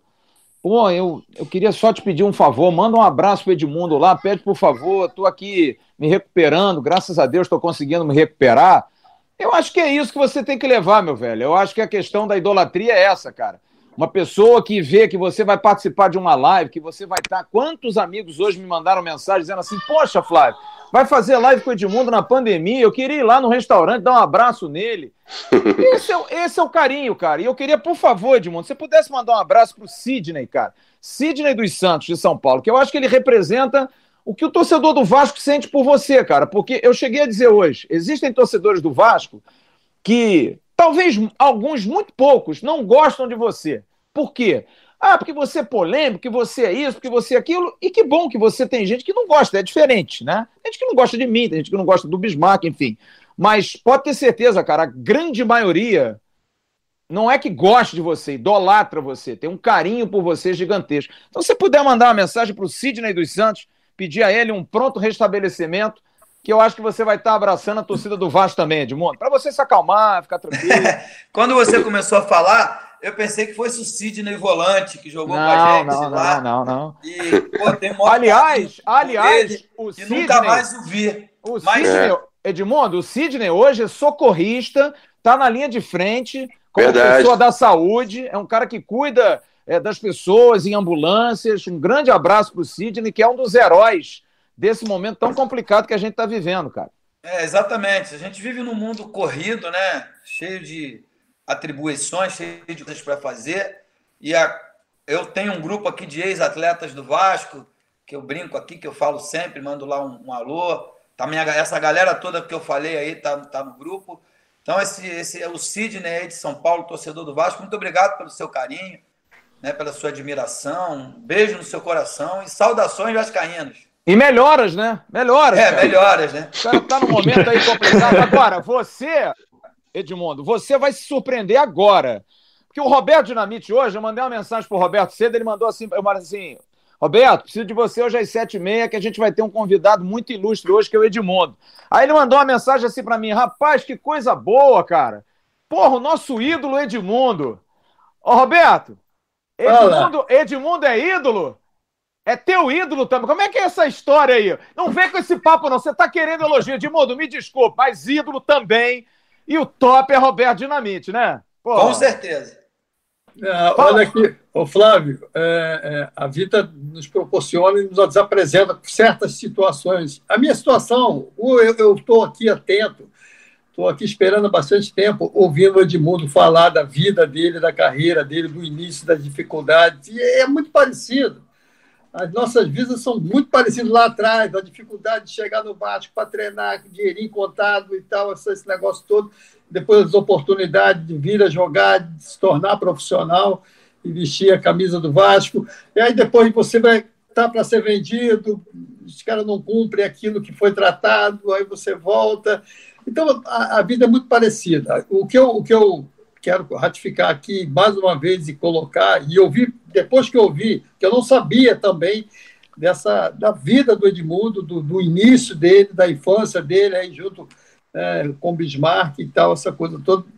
Então, o que eu quero dizer, e que muitas das vezes as pessoas criticam e olham só a coisa negativa, né? eu acho que o Edmundo deu, como se diz, a volta por cima, mostrou, e acho que isso que ele mostrava dentro do campo não era é, é, que muitas das vezes as pessoas achassem, achavam que poderia ser uma revolta, alguma. Não, é uma, uma, uma disposição, uma garra, uma, uma superação uma busca melhor, não só para ele, mas para a família dele, mas ele profissionalmente, o jogador foi, o atleta que foi dentro do campo, sem sombra de dúvidas, tinha que ser o cara que estava a todo jogo se superando e buscando.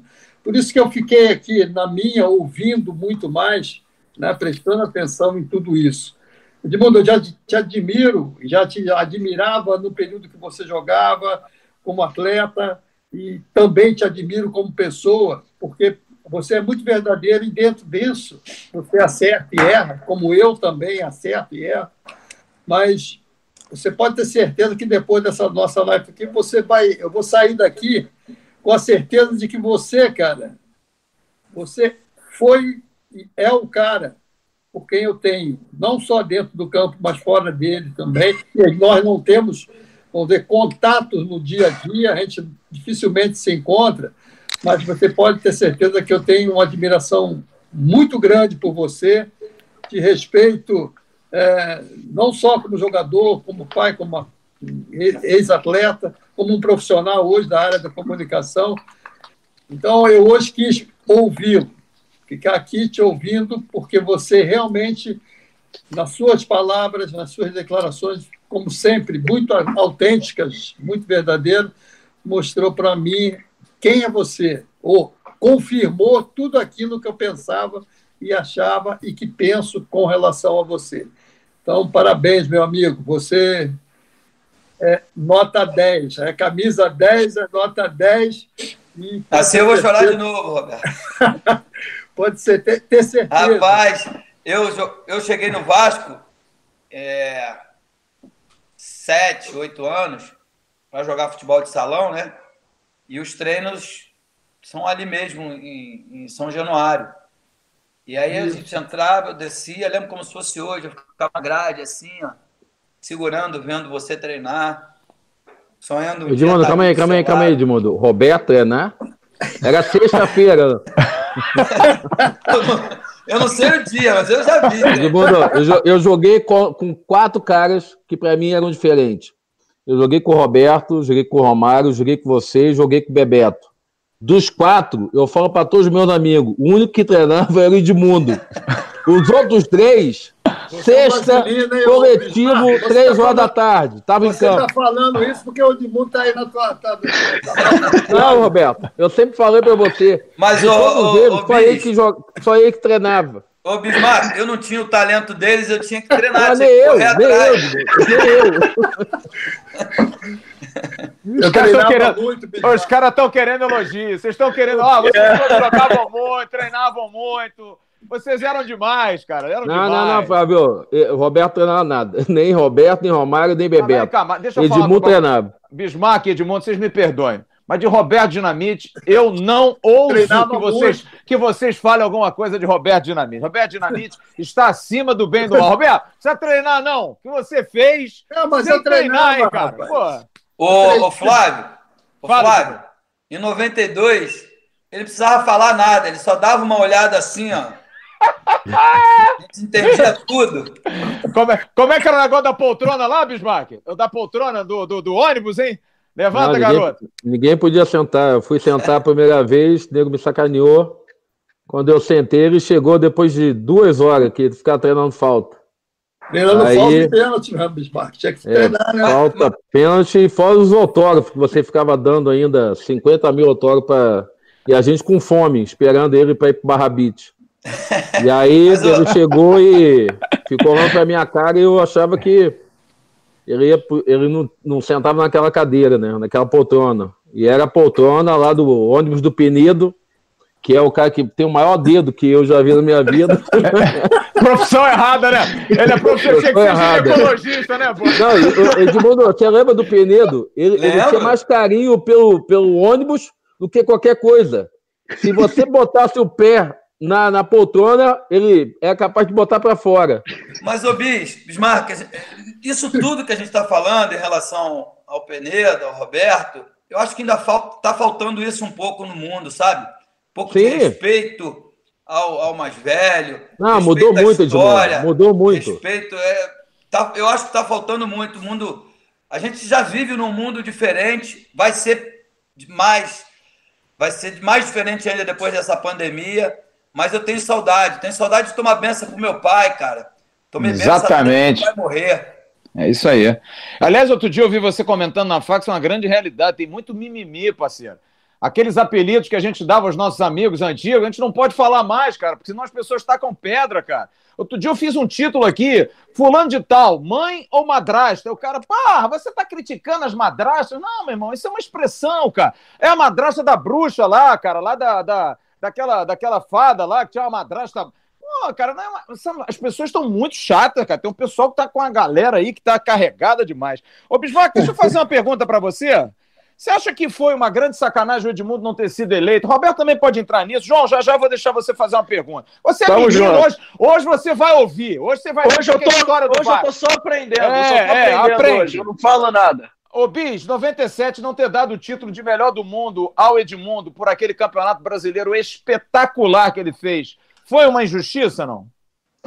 eu já estava no, no Japão e em 97 eu já estava no Kashima. Então eu acompanhava o Vasco, assim, pela. Depois o Edmundo jogou no, no, no Japão, eu acompanhava pela TV que nós tínhamos lá, que passava muitos jogos ao vivo, que na verdade eram 5 horas da tarde aqui, 5 horas da manhã no Japão, ou 9 horas da noite aqui na quarta-feira, 9 horas da manhã da quinta lá no Japão.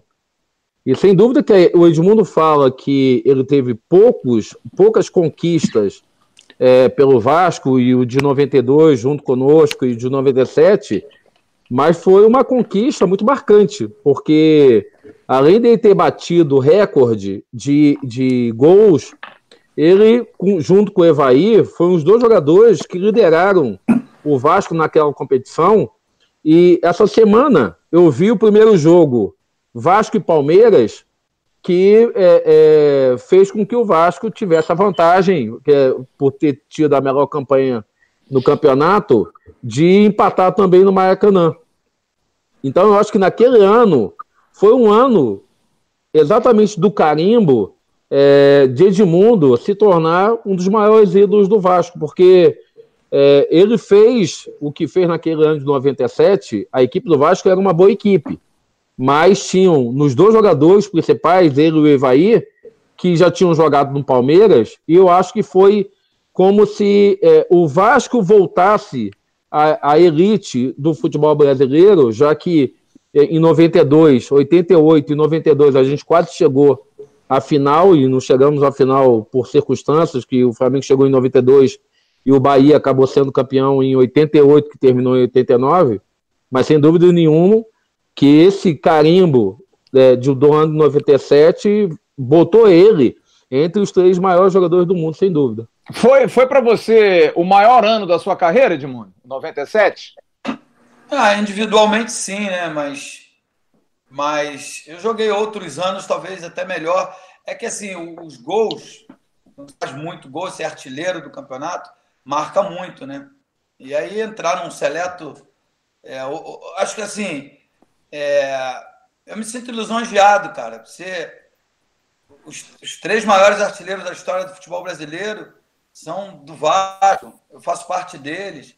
Então isso, isso tudo é muito gratificante. Eu acho que assim, se não se tivesse a globalização que tem hoje, tivesse a abertura que tem para o mundo hoje, talvez pelo menos eu tivesse disputado lá entre os melhores. Ganhar seria difícil porque a maioria das pessoas que votam são treinadores das seleções é, e, e, e, a gente é tido como nada no, no, no, futebol mundial.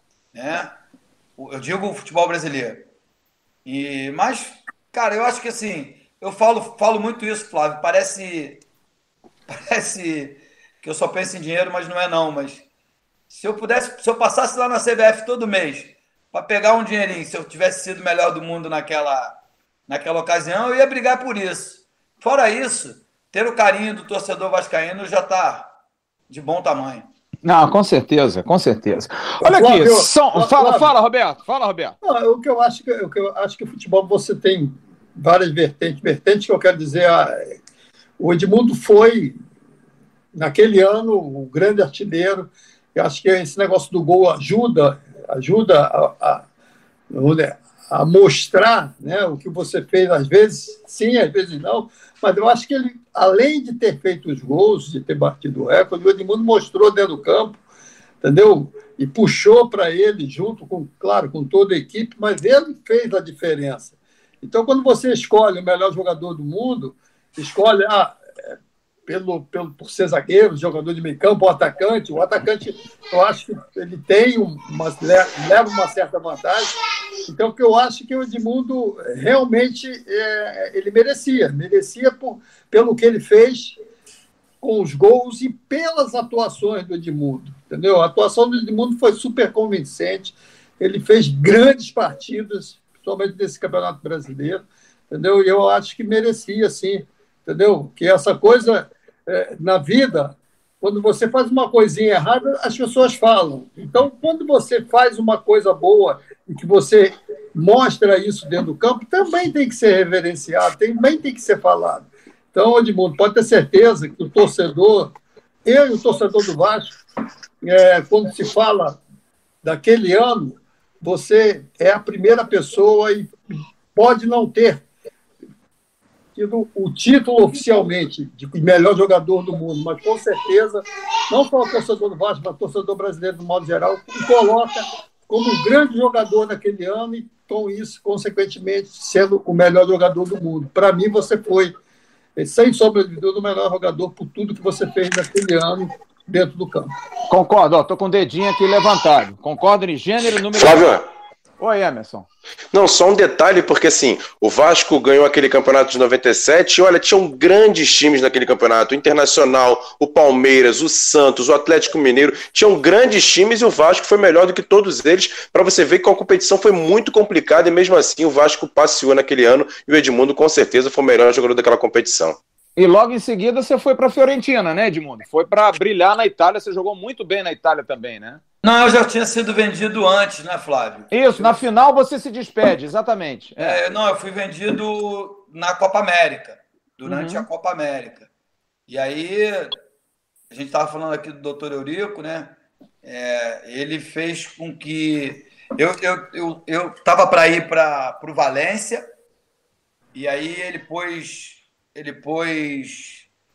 Ele pôs, impôs uma, uma situação que atrapalhou que era se o Romário depois tivesse que voltar para o Brasil, não poderia voltar para o Flamengo, teria que voltar para o Vasco. E aí isso os, os espanhóis lá não, os espanhóis não aceitaram.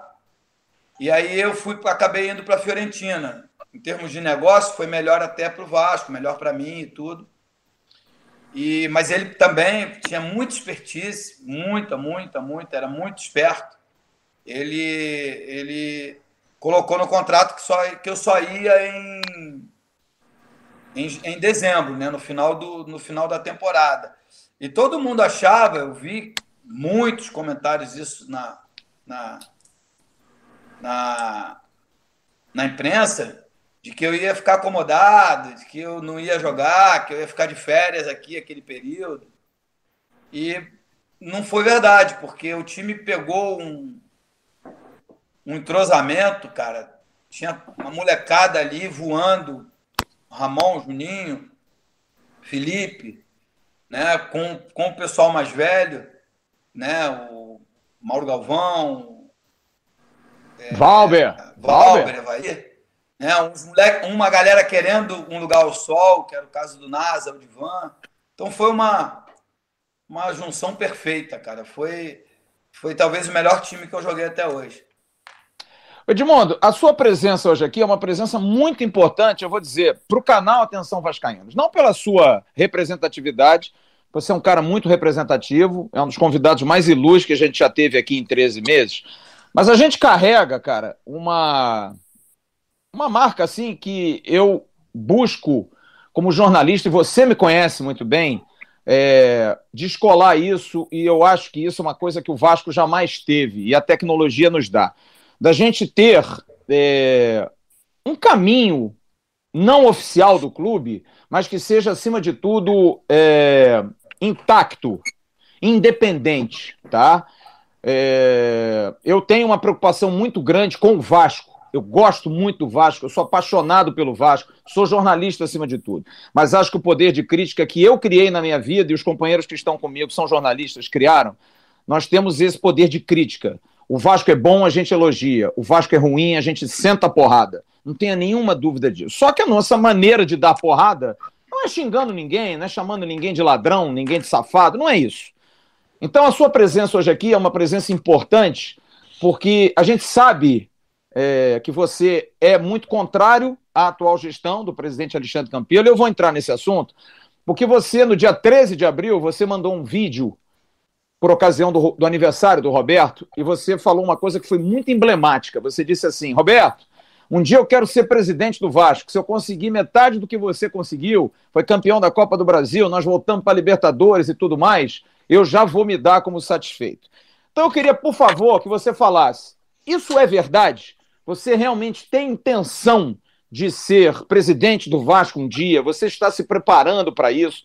Ou é algo que hoje não passa na sua cabeça, até pelo excelente comentarista que você se tornou na Fox, já era na Bandeirante na Fox, respeitado, com, com um ótimo português, fala bem, se coloca bem, tem posições firmes. Como é que está a questão Edmundo um dia ser presidente do Vasco?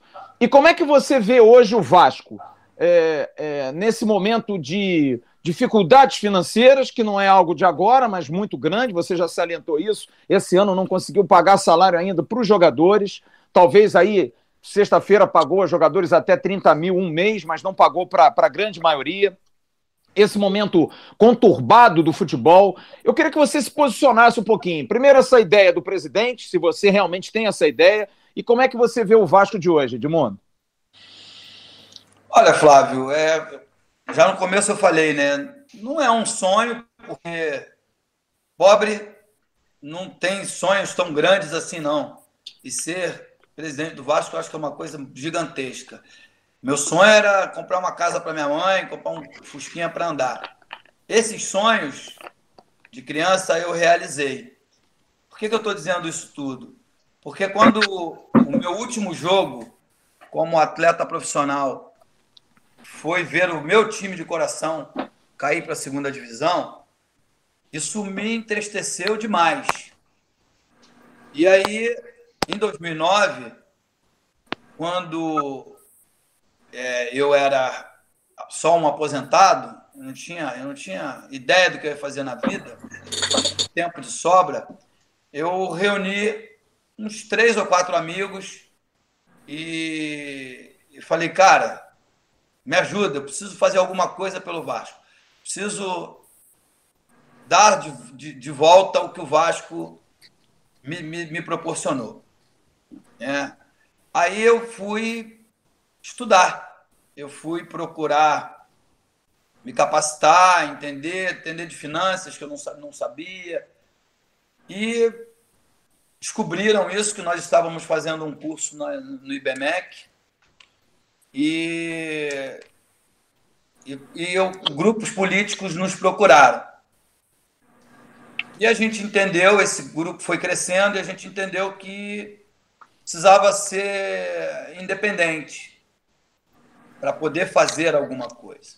E aí a gente foi descobrir mensalão, essas coisas todas feias aí que, que foram, que graças a, ao computador, que quando era é, no, no, papel, né? Na, no na, papel, na folha de papel é. era, era, era diferente. Então a gente foi descobrir e graças à tecnologia a gente se, se fiou de cabeça.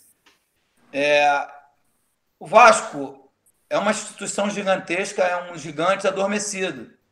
E eu entendo que precisa de gente do bem, gente capaz, gente com conhecimento, à frente do clube. Gente que não tenha interesses no clube. Eu acho que só, só dessa maneira o Vasco vai voltar é, aos momentos de glória. E, cara, e é isso, ao, ao, ao, ao participar disso, ganhei muitos inimigos. E se para ser presidente do Vasco eu tenho que ter tantos inimigos, eu não quero. Porque eu acho que aqui, o Vasco tem que ser um lugar para a gente ter prazer de ir de ir assistir os jogos, de ajudar o clube. Cara, tem coisas absurdas, absurdas, absurdas que a gente ouve, que não tem certeza, mas que eu só acredito que o Vasco mudará de, de, de, Vocês não gostam de falar de patamar, mas que o Vasco só o Vasco mudará de patamar se tiver gente de bem, gente com conhecimento de finanças, de política, com influência para poder para poder reerguer as finanças do clube, porque infelizmente futebol é dinheiro. Você tem dinheiro, contrata. É competitivo. Se não tem, não é. Então, assim, de um modo geral, para mim seria a coisa mais, mais importante da minha vida é, seria ser presidente do Vasco. Mas hoje, hoje eu ainda não me sinto capaz. E o Vasco não está pronto para receber alguém que não está capaz, não está, não está capacitado. O Vasco precisa de um cara que tenha conhecimento de, de mercado, conheça, tenha influência é, em, em empresas, sabe? Que, que, que tem ali uma, um aporte financeiro a ponto de fazer o Vasco viver. Porque é, eu, sou, eu sou leigo, ainda estou começando a entender. Mas o Vasco hoje, em números. Vai, em números fictícios, vai. O Vasco arrecada 300 milhões gasta 250. Chutando um número fictício, não sei se é para mais ou para menos. Okay. Só para me fazer entender. Ué, mas por que, que o Vasco não sobrevive? Por causa dos 800, 700 e poucos milhões que tem de dívida. Essas dívidas, elas vão penhorando o clube, aí o clube é obrigado a fazer antecipação, então o fluxo de caixa não gira. Precisa de quê? de alguém vir e pagar é, essa dívida, ou parte dela, ou pelo menos a que incomoda, a que faz penhorar o clube. Eu, hoje, não tenho capacidade para isso. Embora hoje eu já tenha é, um tempo de sócio para poder me candidatar, né? graças ao, ao Roberto, que me deu um título de, de benemérito benfeitor. Então, assim, eu tenho vontade, tenho desejo. É, seria um sonho para mim, uma, uma, uma coisa, talvez a maior coisa da minha vida, mas, mas eu faço parte de um grupo que eu acredito que seja capaz de fazer o Vasco dar essa, essa virada. É, não eu pessoalmente, se eu tiver com esse grupo, eu acredito que sim. Mas como já disputamos duas eleições é, com um candidato, acho que o mais justo é que ele seja o candidato.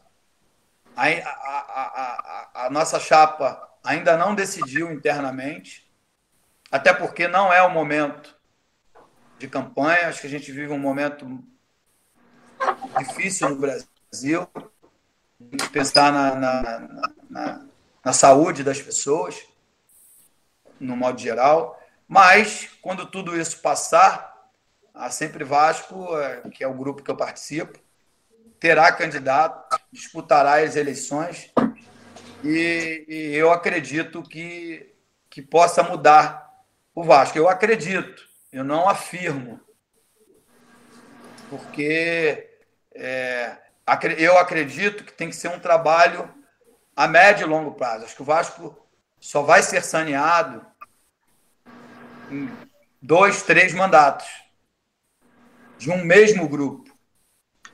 Mas isso não sou eu que decido.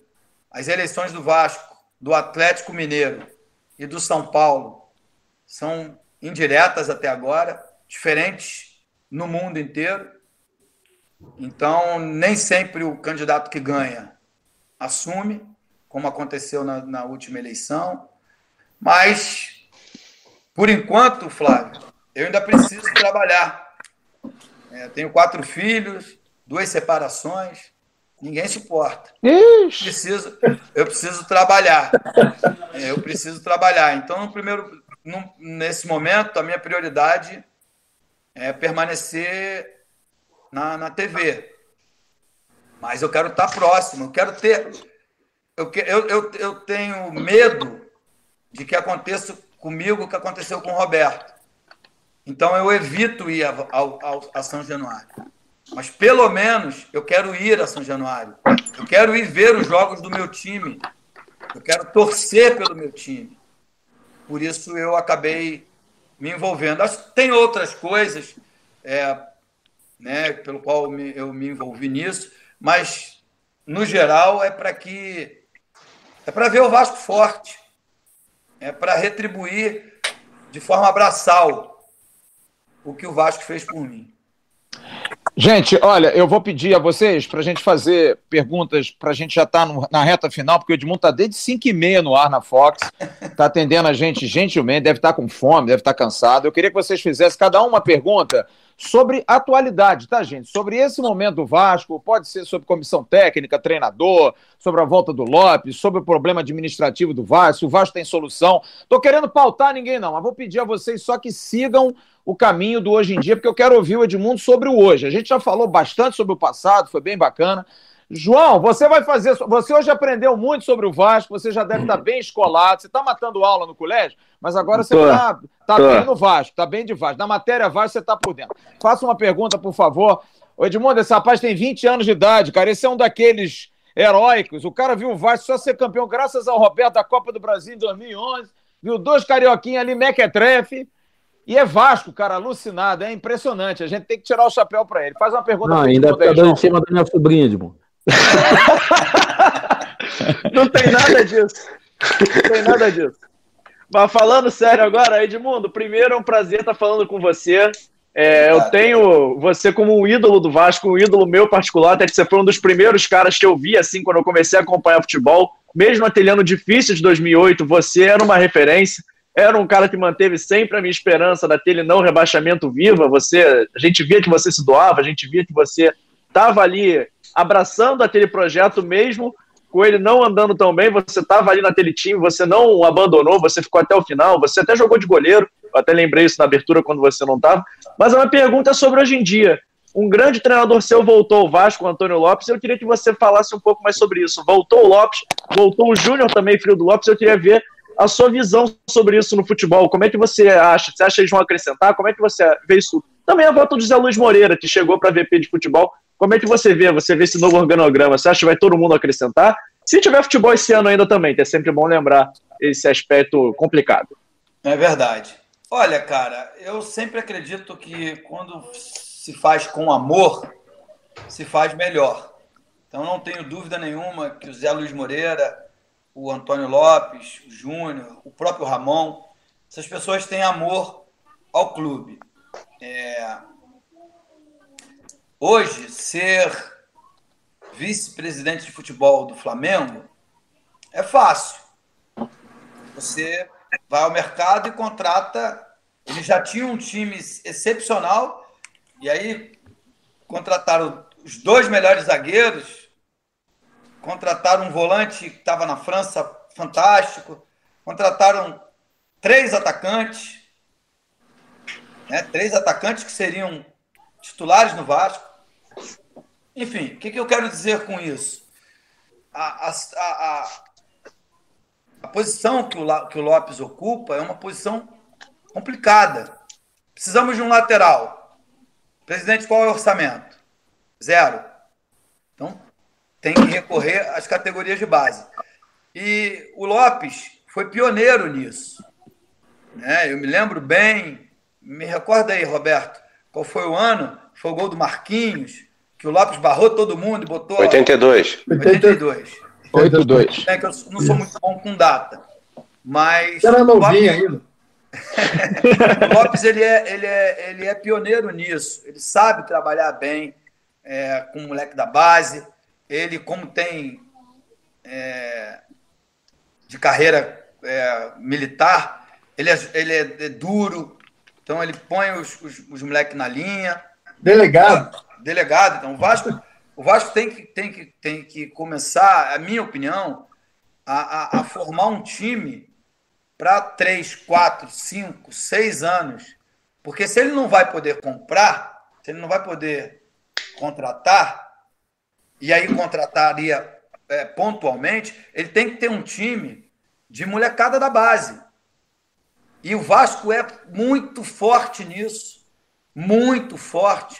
Pra você ter uma ideia, se o Vasco tivesse hoje Douglas, Alan, Felipe Coutinho, é, Paulinho, Souza, Souza Luan, só- Alex Teixeira, Allan Alex Kardec. Teixeira, Allan Kardec, só os que saíram recentemente Que time, hein? saíram com a prerrogativa de que o clube precisa, necessita vender.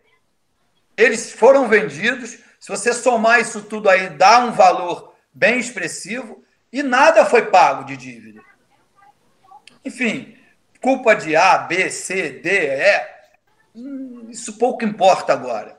A grande verdade é que, é que não, não foi. Era melhor ter o atleta. Entendeu? Então, quando eu estou falando disso, porque essas pessoas todas, eu acredito que vão, vão olhar o aspecto técnico. Não vão olhar o aspecto financeiro. Vão olhar com carinho para a instituição, com amor ao clube. Porque você vai ter que ter time. Se você tem um time limitado e entrosado, é, é- é só você ver o time do ano passado com o time desse ano. Era limitado igual, mas era entrosado. E fez jogo de igual para igual com quase todo mundo.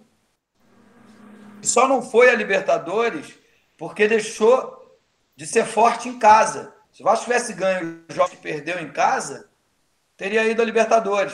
Aí seria bom ou ruim? Enganaria o torcedor ou não? Enfim, isso não é uma discussão, mas eu acredito que essas pessoas são ótimas, são, são benéficas ao clube e vão fazer bem ao clube. Então, eu acredito, eu acredito é, num, num- num futuro melhor. Emerson, faça uma última pergunta ao querido Edmundo Alves de Souza Neto, 21. Eu acho que eu sou o único que te chamo pelo nome completo, né, cara? Tem essa mania, cara.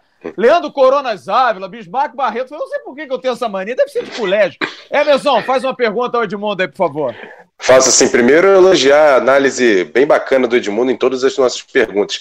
É, Eu queria perguntar rapidamente duas perguntas é, curtas para o Edmundo. A primeira, para ele analisar o Ramon como, como o técnico do Vasco, e a outra, eu queria que ele falasse sobre a joia do Vasco, o Thales Magno, como é que ele acha se esse jogador pode dar frutos para o Vasco.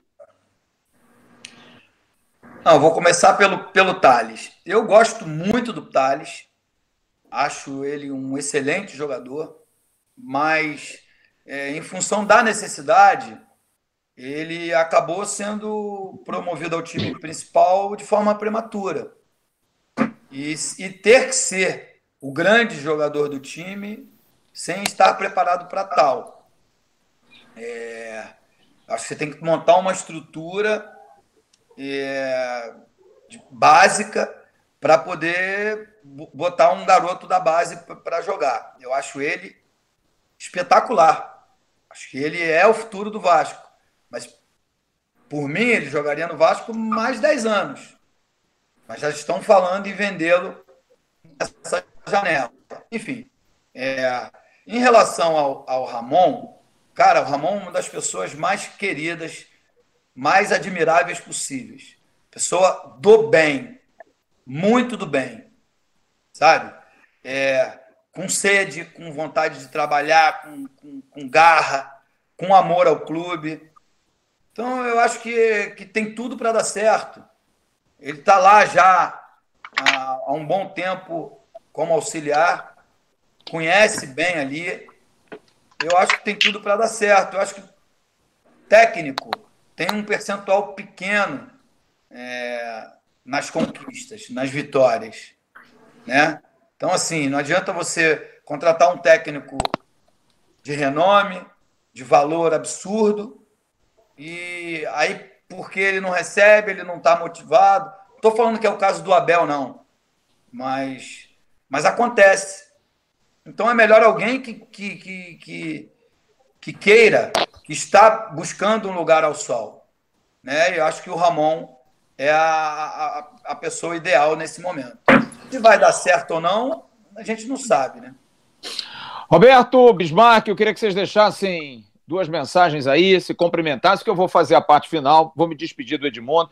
Queria que Roberto e Bismarck batesse uma bola aí, mandasse uma mensagem. Bismarck, se tiver que cobrar gasolina, cobra agora, que o cara tá com grana, tá ganhando bem na Fox. Já cobra logo. E Roberto? Eu já. Oi.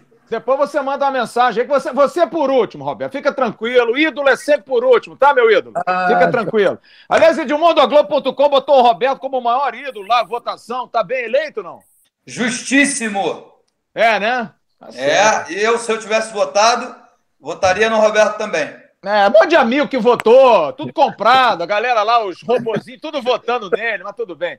Bismarck, dê uma, deixa uma mensagem aí pro seu amigo, pro seu irmão, é, que eu posso chamar de irmão, porque irmão de vida, né? Irmão de bairro, irmão de cidade, irmão de dificuldade, irmão de tudo. Eu queria que você deixasse uma mensagem é, é, ao Edmundo, deixar bastante claro que para nós é um prazer incrível, cara. E eu tenho certeza que para você também, Bismarck, por toda a relação tão próxima que hoje muita gente não sabia sobre da sua relação com o Edmundo. Eu queria que você deixasse um abraço aí para o Edmundo, depois a despedida do Roberto, depois eu encerro aqui. Não, eu só queria agradecer a ele por ter. A gente está tentando, desde o primeiro mês que a gente fez o canal, e Edmundo, a gente começou o canal de uma forma bem é, tranquila, sem se preocupar quantos, quantos, é, é, quantas pessoas a gente ia atingir. A gente passou de 100 mil, sei lá, dois, três meses atrás, e um dia o, o Flávio me ligou é, tomando vinho, falou: pô, vamos fazer um canal para falar só sobre o Vasco. E a gente acabou fazendo o canal de uma forma bem tranquila e bem otimista, porque a gente achava que de alguma forma poderia ajudar ao Vasco naquele, naquele ano que a gente já via no Campeonato Carioca começar de forma bem ali irregular. E o canal estourou, a gente sempre esperava que você pudesse vir e quero deixar de forma pública o carinho que eu tenho por você, não somente da gente ter quase a mesma idade, eu acredito que sou dois anos mais velho que você, mas por sermos de São Gonçalo, do carinho que meu pai tem por você, e sei que você tem um carinho enorme pelo meu pai, porque todas as vezes que você me encontra, você sempre pergunta se eu faria, então, que você, às vezes, a gente pode ficar muito tempo sem nos falarmos, mas de você saber o carinho que eu tenho por você, o respeito que eu tenho por você. E aqui o canal vai estar sempre aberto para você falar o que você quiser. Que a gente possa se encontrar, a gente possa tomar um vinho. A gente teve uma passagem jogando pelo Japão depois, já quase no final da minha carreira, em times opostos. Mas dizer o quanto foi legal ter te conhecido aquele momento, você começando a tua carreira, é, Roberto terminando, e a gente fez ali um bom campeonato em 92. Em 93, a gente sabia que seria muito difícil o Vasco continuar contigo, porque você tinha feito um campeonato belíssimo, tanto brasileiro como também carioca. Então o canal vai estar sempre aberto para você dar as suas opiniões, e foi muito legal você até ter se emocionado aqui conosco, porque a gente sabe que você é muito, sempre muito autêntico, sempre muito é, é, é, fala o que realmente você sente. E para nós foi um prazer te receber aqui, pode ter certeza. E um detalhe, você, e você sabe, e você sabe o carinho realmente que eu tenho muito por você. E não precisa pagar gasolina não, tá? Me tirou Edmundo, Edmundo, Edmundo e, uma, e uma coisa importante, deixa eu só complementar, Edmundo, importantíssimo. A gente sabe das suas divergências com o atual presidente do Vasco. Se são justas ou injustas, você faz seu juízo de valor, mas a gente respeita imensamente. Saiba disso. Se o presidente do Vasco ele erra, a gente bate. Se o presidente do Vasco acerta, a gente elogia, mas sem nenhum tipo de denotação. Eu vou dizer bastante claro aqui, porque sou homem suficiente para dizer isso porque eu gosto muito de você. Eu sei que você tinha uma restrição em função de, de repente, achar, poxa, vocês defendem muito o Alexandre. Ninguém defende o Alexandre, Edmundo. Sabe por quê? Porque nós somos Vasco, a gente ama o clube que você ama. Pode ter certeza absoluta disso. Tá errado, a porrada vai comer igual. Só que a gente dá porrada com jeito. A nossa luva, a nossa porrada não é Mike Tyson, é de um outro tipo. Eu sou mais aqueles lutadores técnicos, sabe? Então, só para você entender, a gente está aqui, cara, com muita alegria. Estou muito feliz de ter você aqui, pelo prestígio, porque você está aqui com a gente. É. Quem somos nós?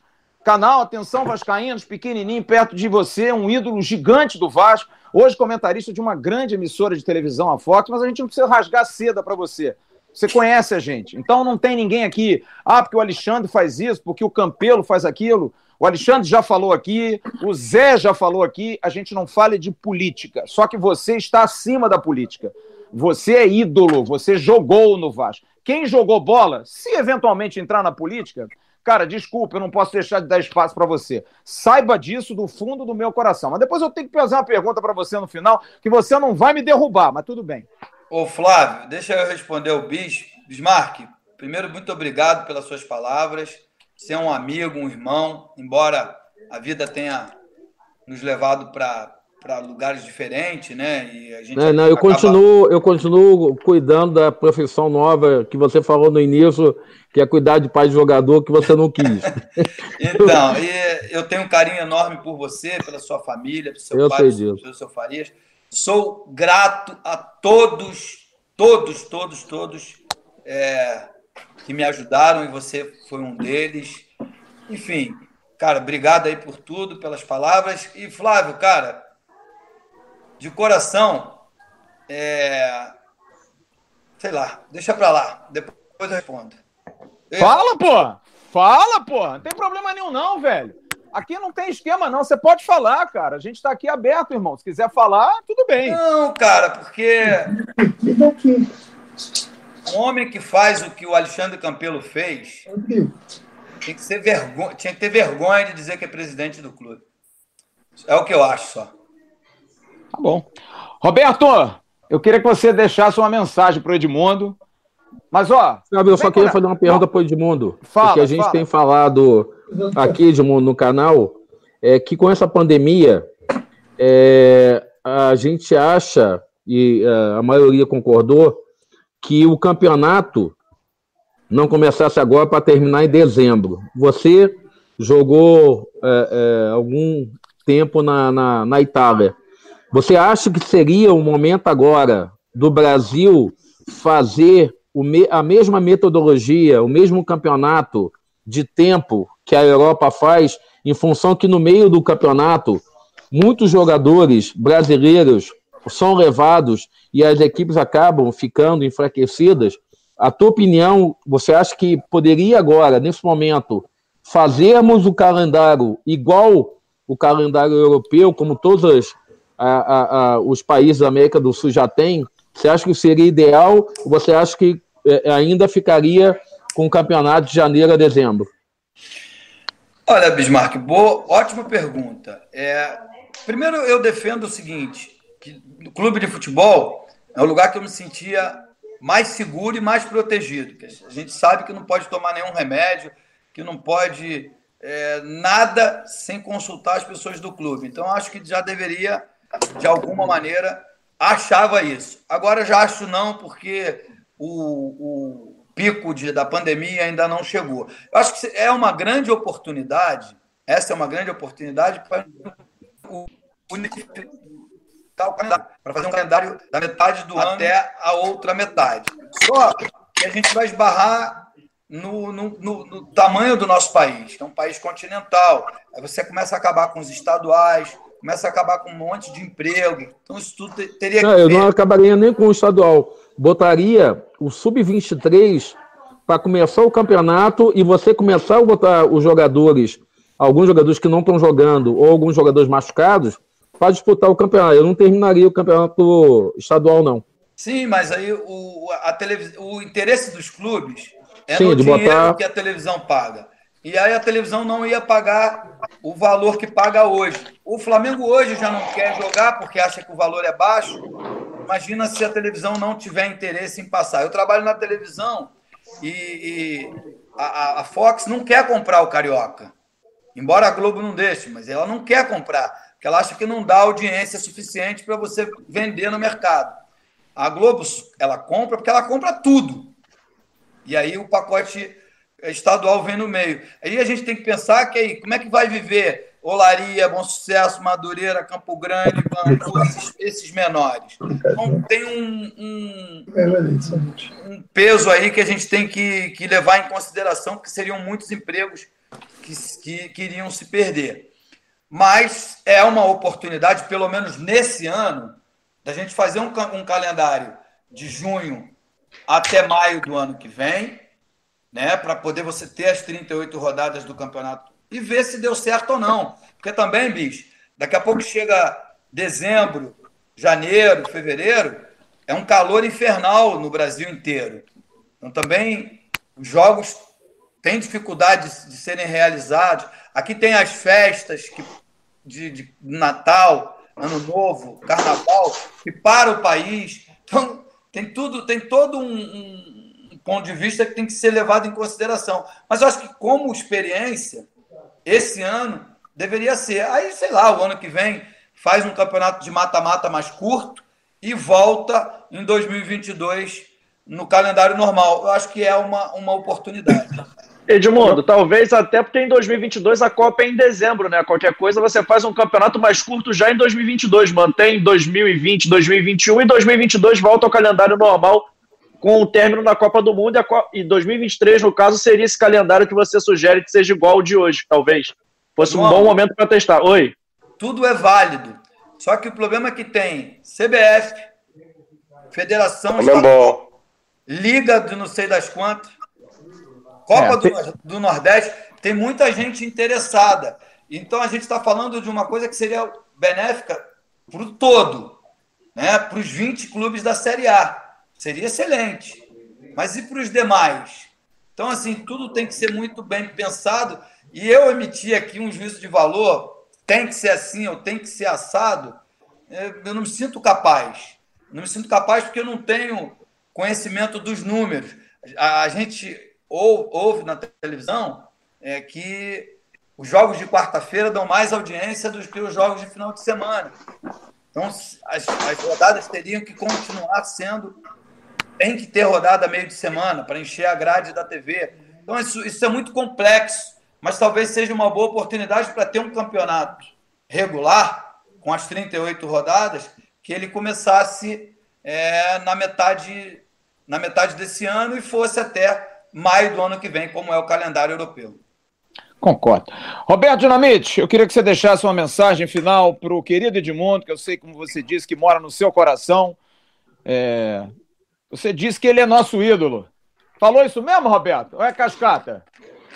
É nosso ídolo ou não é, Roberto? Porra, agora é hora de confirmar, Bob. Porra. Cara, uma coisa que eu não sei, não aprendi a ser vaselina, cara. Esse negócio. Eu sou bem verdadeiro, bem autêntico. Eu acho que é. O Edmundo, sem sombra de dúvida, é um dos grandes ídolos da história do Vasco. Dentro do campo, demonstrou isso pelo, pelas suas atitudes, seu comportamento, e o que, é que ele, o que ele fala. Eu falo também, se for bom para o Vasco ir a São Januário, estar tá em São Januário, ele com certeza vai estar presente ali. Eu vi o Edmundo falando com relação a vários pontos, que eu, a história do Vasco, e é o Vasco, com, com relação, primeiro, voltando esse, ao, ao a eleição do Vasco, que eu acho que o Branco ganhou a eleição e, no final, estatutariamente, lá na reunião, primeira vez que acontece na história do Vasco, né, o conselho, é, os conselheiros lá modificaram. Então, acho que quatro pontos que eu, que eu considero de muito importantes, não só o estatuto do Vasco, a gente rever esse estatuto, a parte financeira do clube também, como você colocou, e eu coloco isso, falei como presidente, falo hoje. A gente tem que pagar uma dívida que vem lá de trás. Entendeu? É um outro ponto. É... Um time competitivo, para você se tornar esse time competitivo, você tem que realmente equilibrar essas finanças. Hoje, como referência, o Flamengo tem isso. O Flamengo não pagou toda a sua dívida. Ele equacionou de que forma? Né? Regularizou tudo direitinho está pagando mensalmente e tal. E acho que é esse o caminho que o Vasco também tem que ter. Você colocou com relação ao negócio da base, trabalho da base, que a base é fundamental e sempre foi de todo grande clube, mas aí fica no ar a interrogação: só a base resolveria o problema? Então, são alguns pontos né, que eu coloco para você, para você poder falar rapidamente, não precisa se estender, porque são muitas coisas, mas eu acho que o trabalho da base ele é fundamental para formar e preparar esses garotos para tornar um Vasco mais competitivo. Mas acho que, na minha opinião, só isso não basta. Você tem que mesclar. Então é isso que eu tenho para te perguntar, meu amigo. De antemão, não sei se eu vou voltar a falar, mas dizer da alegria e da satisfação estar podendo falar contigo mais uma vez, da gente poder estar aqui trocando ideias, ouvindo um ou outro, acho que, acho que é importante dentro desse momento. Então, essas perguntas rapidinho, pode ser bem curto e grosso para a gente não, não atrapalhar muito. Eu não sei se lembro de todas, mas é, vou de trás para frente. A da base é o seguinte: o Vasco tem que olhar para o seu passado para começar a enxergar o seu futuro. O que eu quero dizer com isso? Foram, das categorias de base que saíram seus grandes ídolos. Com exceção, eu diria, o Bebeto, vai. É, que foi um ídolo e não foi isso. criado em São Januário. Acho que os demais, a maioria deles, foram criados em São Januário. Agora, não é só criar o jogador, manter o jogador. É, eu me lembro bem, o time de 97, é, chegou o NASA, que veio acho que do Madureira, o Odivan estava com a gente, aí como não ia jogar, saiu o Odivan, veio do americano.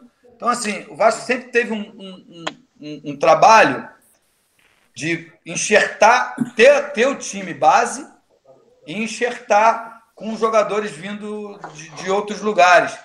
Mas o, fundamental, Roberto, o fundamental é ter um time. Um time, não sair vendendo, vendendo e vendendo e vendendo e vendendo e desmontando e montando o time a cada seis meses. Entendeu? Isso, isso, não, isso não pode. Pra, não pode para quem tem dinheiro e pode ir ao mercado contratar, imagina para quem não tem. A base, a base que eu digo, a base, a base é super importante, mas a base do sucesso tem que ser no coletivo, tem que ser no conjunto. Entendeu? Então, eu, isso eu acredito. Porque ninguém, quando você estreou, Bismarck e eu, quando a gente estreou, ninguém era experiente.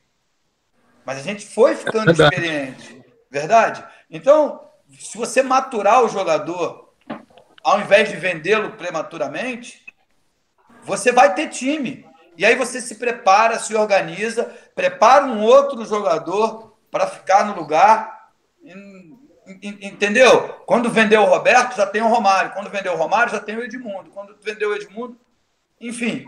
E assim, assim eu acredito que o clube vá, vá, vá para frente. Mas a, a, a atual situação Vende o jogador para pagar quem? Pelo que eu vi, não pagou ninguém. Mas enfim. Tá apertado, tá apertado. Bom, e sobre a questão da dívida? Ele perguntou a questão de equacionar a dívida e a mudança do estatuto. O que, que você acha? Não, eu acho que, que, que a, foi uma vergonha o que foi feito, mas é, tá lá, está no estatuto. Para que o clube de 121 anos não passa essa vergonha novamente, tem que, tem que, tem que ter a eleição direta, os sócios têm que ter direito a voto. Porque senão não vale a pena se associar. E isso é uma, um, uma das do clube. Qual é a outra? Desculpa. A questão da dívida, que é fundamental dívida. pagar, né? Olha, Roberto, eu não sei se, se vai aparecer um milionário, um bilionário é, apaixonado pelo Vasco e equacionar a dívida. De fato, o Flamengo não pagou 100% da dívida, pagou aquela, que, aquela dívida que penhorava as receitas do dia a dia. Em termos de, de estatuto, também tem que ser mudado, tem que ser proibido a antecipação de receitas futuras. Mas para isso precisa, eu acredito, que com gente séria, com gente honesta é, à frente do clube, que alguém chegue lá e faça como o Paulo fez. Bote do bolso, equacione as dívidas e a partir dali o clube anda para frente e, e, e, pague a ele de, da maneira que puder. Então eu, eu acredito que só vai só desse jeito. A não ser que apareça um Cristiano Ronaldo, um Messi, um Neymar e o clube possa vender por 200 milhões, 300 milhões, 400 milhões, sei lá. Eu não sei nem mais qual é o valor que hoje você equaciona a dívida. Mas eu acho até que o Vasco tem capacidade para formar um jogador desse nível. Mas primeiro precisa ter um time competitivo para que esse jogador né, entre num time competitivo e mostre o seu futebol. Olha aqui, eu vou me despedir, Edmundo, eu queria te pedir você mandasse um abraço. Eu vou te dar o um nome, você manda um abraço, senão os caras morrem do coração. Tá? O primeiro é o Cristiano. Manda um, um abraço, abraço Cristiano. Cristiano. Ao Tiago, pai da Sofia, que te ama, cara. Tiago, pai da Sofia, um grande abraço. E ao José Leão, lá de Campos dos Goitacá. Te viu muito jogar lá naqueles estádios ruins, lá o Godofredo Cruz, lá aquele Ari de Oliveira e Souza. Manda um abraço para ele aí, pro Zé Leão lá de Campos. Fala, Zé Leão, um grande abraço, cara. Obrigado pelo seu carinho. E olha aqui, eu queria te fazer uma última pergunta. Aquela pelada que tinha lá no Costa Brava, ah. O goleiro era bom, era porque os caras me sacaneiam dizendo que eu não era bom goleiro. Mas eu já mostrei a foto, meu time tinha o Cristiano, teu parceiro, tinha o doutor Mário Bittencourt, Mauro Galvão, Duílio. O goleiro era bom ou não era, hein, Edmundo? Olha, a panela do Mário derruba todo mundo. Porque o Mário é um amigo, mas é boleirão. Aí ele jogado lá com os amigos e o outro time era sempre mais forte. Aí quem sofre é o goleiro, campo pequeno. Mas eu era bom goleiro, goleiro ou não era? Mas o goleiro edmundou lá. O goleiro edmundou lá, se irritou, xingou todo mundo. ah, os caras não acreditam, os caras não acreditam. Uh, Flávio, o, o, o Rodrigo está aqui do meu lado, está perguntando ao Edmundo também, aí, lá da pelada do Aldeia, que é o Edmundo acho que não ganha dele. Edmundo, desculpa. Eu sei, Roberto, eu sei. É, outro, é, é aqui, outra ó, panela também. O Rodrigo se junta lá com o Rodriguinho. É, e aí eles fazem uma panela com o Jorginho lá. Eu, eles acham que eu, sou, que eu tenho 20 anos. Eu, eu não tenho dificuldade de ganhar dele mesmo. Mas vem cá, Edmundo, peraí, mas peraí, peraí, porra. Mas eu jogava no teu time, porra. Então que time fraco é esse, Edmundo? Porra! Mas é, você jogava no time mais fraco que o Mário tentou jogar na panela. Ah, não vem com esse papo, não. Não vem. Eu vou o fazer Maguila... 50 já, já não aguento mais correr. O Maguila, o Maguila, ó, o Maguila era melhor do que eu, mas eu agarrava bem, pô, pelo amor de Uma Deus. dúvida, mas o time era fraco mesmo com o goleiro ou o time era fraco por causa do goleiro? Com o goleiro, por causa do goleiro. Ah, não, não, não, não, vem me sacanear, não, pô. Não vem, não. Você tá ferrado a partir de hoje. É. Edmundo, tentou, tentou ver se Edmundo ia te botar, Edmundo foi o Edmundo de sempre. Não, mas o Edmundo, mas o Edmundo não mandava nesse time. Quem mandava nesse time era Mário Bittencourt. Ah, isso não tem noção. Oh, não, a galera, a galera que jogava no nosso time, pô, ele levou o, Adílio, Duílio. Mauro Galvão. É, Mauro Galvão. Pra time de Master era uma maravilha. Carlos Só que Alberto do outro Santos, lado pô. tinha uma molecada do Rio das Pedras voando. É, pô. Paulinho. Aquela Paulinho, molecada, é, ô. E aí a gente não aguentava, pô. Era tudo aí tarado. Caía no goleiro, porque o gol lá, o campo é pequeno, mas o gol é grande. Mas o goleiro era bom, não vem me sacanear, não, pô. O goleiro era bom. Edmundo, primeiro, parabéns pelo teu trabalho. Você se tornou um ótimo comentarista, e aqui digo eu, um homem de comunicação, posso dizer, que eu entendo mais disso que você, isso eu posso falar. Você é um ótimo comentarista, tem boas análises, tem boa visão de jogo, tem opinião crítica, que é fundamental para o analista. Eu quero agradecer você demais, o seu tempo. Você está desde 5 e meia na Fox, parou às 8, está aqui com a gente. O papo fluiu, foi legal, porque para você foi muito bacana também, foi bem, foi bem interessante. E eu quero deixar o meu agradecimento público, porque você foi um cara que também me ajudou muito na vida profissional. Me lembro que eu começava trabalhando e a gente ali, um ali, outro acolá, a gente se tornou muito amigo no futebol, como foi o João Ferreira também, nosso querido João Ferreira. Um grande beijo, meu querido João Grandão, lá em São Paulo a todos os amigos. A cobertura era tão diferente, era tão. Né? Hoje em dia o negócio é tão mais complicado, mas era tão, tão bacana. Saudade daquele tempo. E eu queria te agradecer demais em nome dos mais de 111 mil assinantes do canal, dizer que o canal está aberto para você, para o momento que você quiser, porque você pode, você é ídolo e você sempre terá espaço quando o assunto for Vasco da Gama. Muito obrigado, um beijo enorme para você e eu posso dizer claramente que eu amo você, porque você é top pode ter certeza que você é um cara top das nossas vidas. Minha, do Bismarck, do Roberto e de todos aqueles, do Emerson, do João, mas de todos aqueles que gostam do Vasco. Não tem como não gostar de você, viu, meu amigo? Obrigado, Flávio. Foi um prazer é, estar na companhia de vocês. Não foi sacrifício nenhum. Pode me chamar outras vezes que eu vou. Da próxima vez quero ir lá no restaurante para filar a bola. Oba! Oh, opa! Aí não. bem-vindo. Você... E, Edmundo, a gente leva sempre um vinho e a gente tenta sempre roubar o café do Roberto é, depois da terceira taça dele. A gente acaba ficando com pena e devolve o café para ele. Tá bom. Valeu. Edmundo, um beijo, viu, meu amigo? Obrigado. Um abraço, Edmundo. Felicidades, amigo. Valeu, Edmundo. Obrigado, obrigado. Grande abraço. A Edmundo Alves, são 21 horas e 40 Ele vai ganhar o café do alto também, ô Flávio? Vai, vai, vai. Eu vou pegar o endereço depois com ele. Aliás, deixa eu pedir desculpas aos nossos anunciantes, mas hoje foi um dia especial.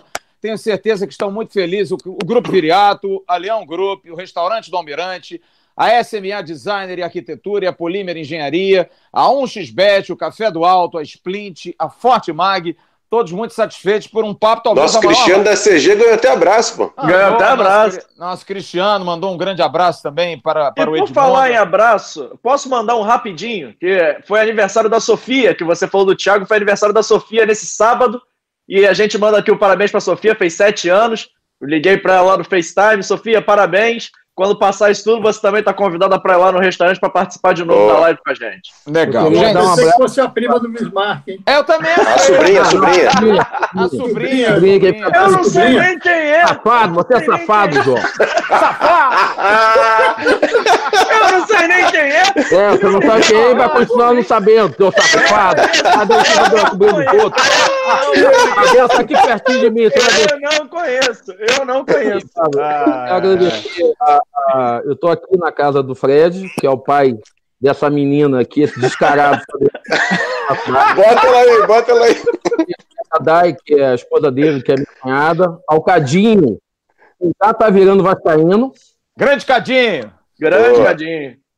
A Gino, que é a esposa dele, que é arquiteta, que também tá virando vascaína. O Fred está ele tá isso aqui para virar vascaíno. Então, assim, ó, já estão atuantes no canal. Quero agradecer Bismarck, aqui. Deve estar tá de graça aí na Bismarck. Eu, eu trouxe o bacalhau, trouxe a picanha.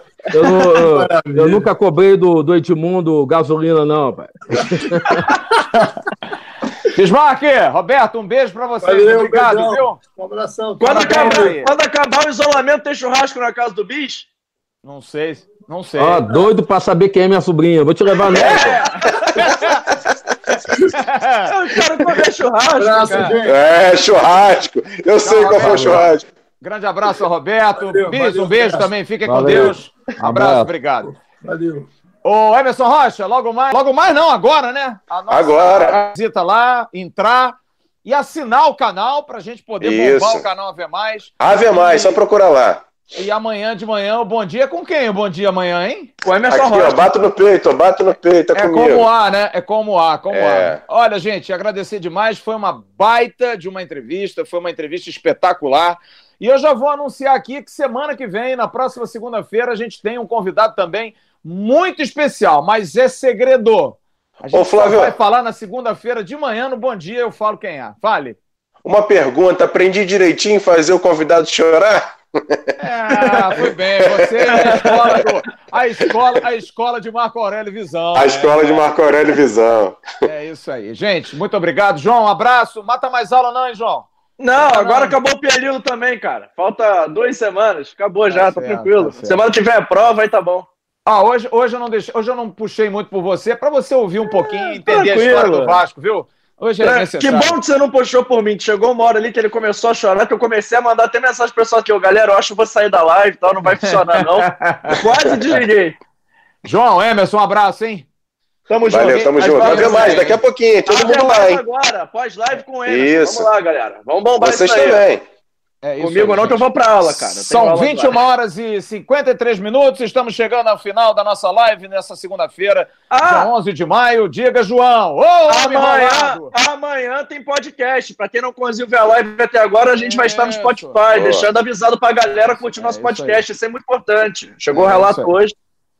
É isso é, aí. É isso pô, aí. Vamos lá, vamos ajudar. Galera, vamos terminar então a nossa live. Nós estamos com mais de duas horas de live, duas horas e meia de live, mas valeu a pena. Um papo espetacular com o Edmundo, um dos melhores conteúdos que nós tivemos nesse canal, com certeza. Se você não curtiu, agora essa live vai virar um vídeo. Não tenha preguiça, veja o vídeo todo, vai fazer bem para você, você ouvir o que o que Edmundo faz falou. livezinha dos cantor mequetrefe pra caramba, vai ver o Edmundo, pô, tranquilão. É isso aí, vai ver, vai ver um canal sério, vai ver quem faz jornalismo Isso. sério, que é o mais importante. A gente aqui traz informação. E quem tem história, né, Flávio?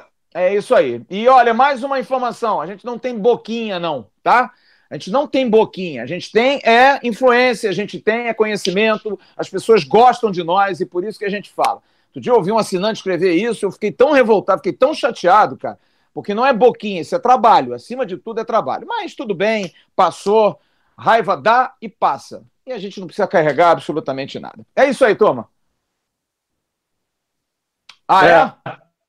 Aqui, ó, Red Bull, New York Red Bull, presente de outro grande, ídolo- outro grande ídolo do Vasco, Antônio Augusto Ribeiro Reis Júnior, Juninho Pernambucano, que jogou nos Estados Unidos. Meu casaco é do New York Red Bull. Para quem não enxerga, isso aqui é azul escuro. Para quem acha que é preto, ó, quando voltar da pandemia, vai ao oculista, que vai fazer.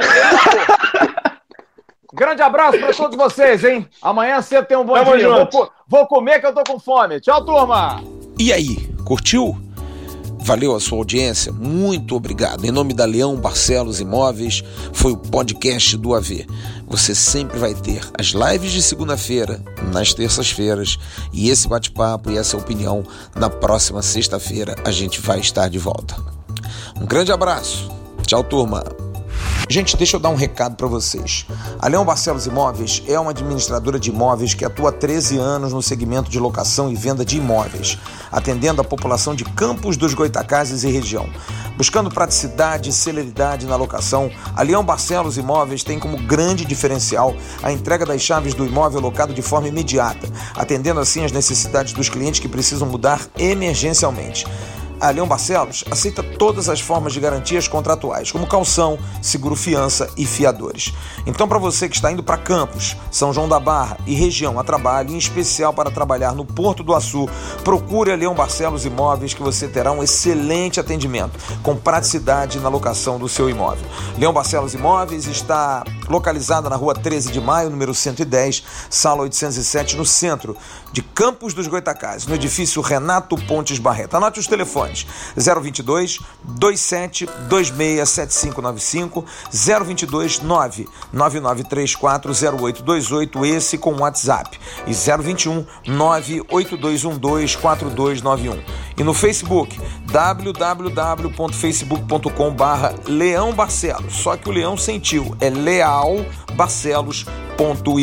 E atenção, se você entrar em contato com a Leão Barcelos querendo alugar um apartamento, fazer uma locação em Campos e região, você dizendo, ouvi no podcast do AV, você tem 50% de desconto no primeiro aluguel que você for pagar.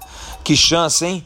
Entre em contato com a Leão Barcelos Imóveis. Eles vão arrumar um local bem legal para você em Campos dos Goitacazes e região.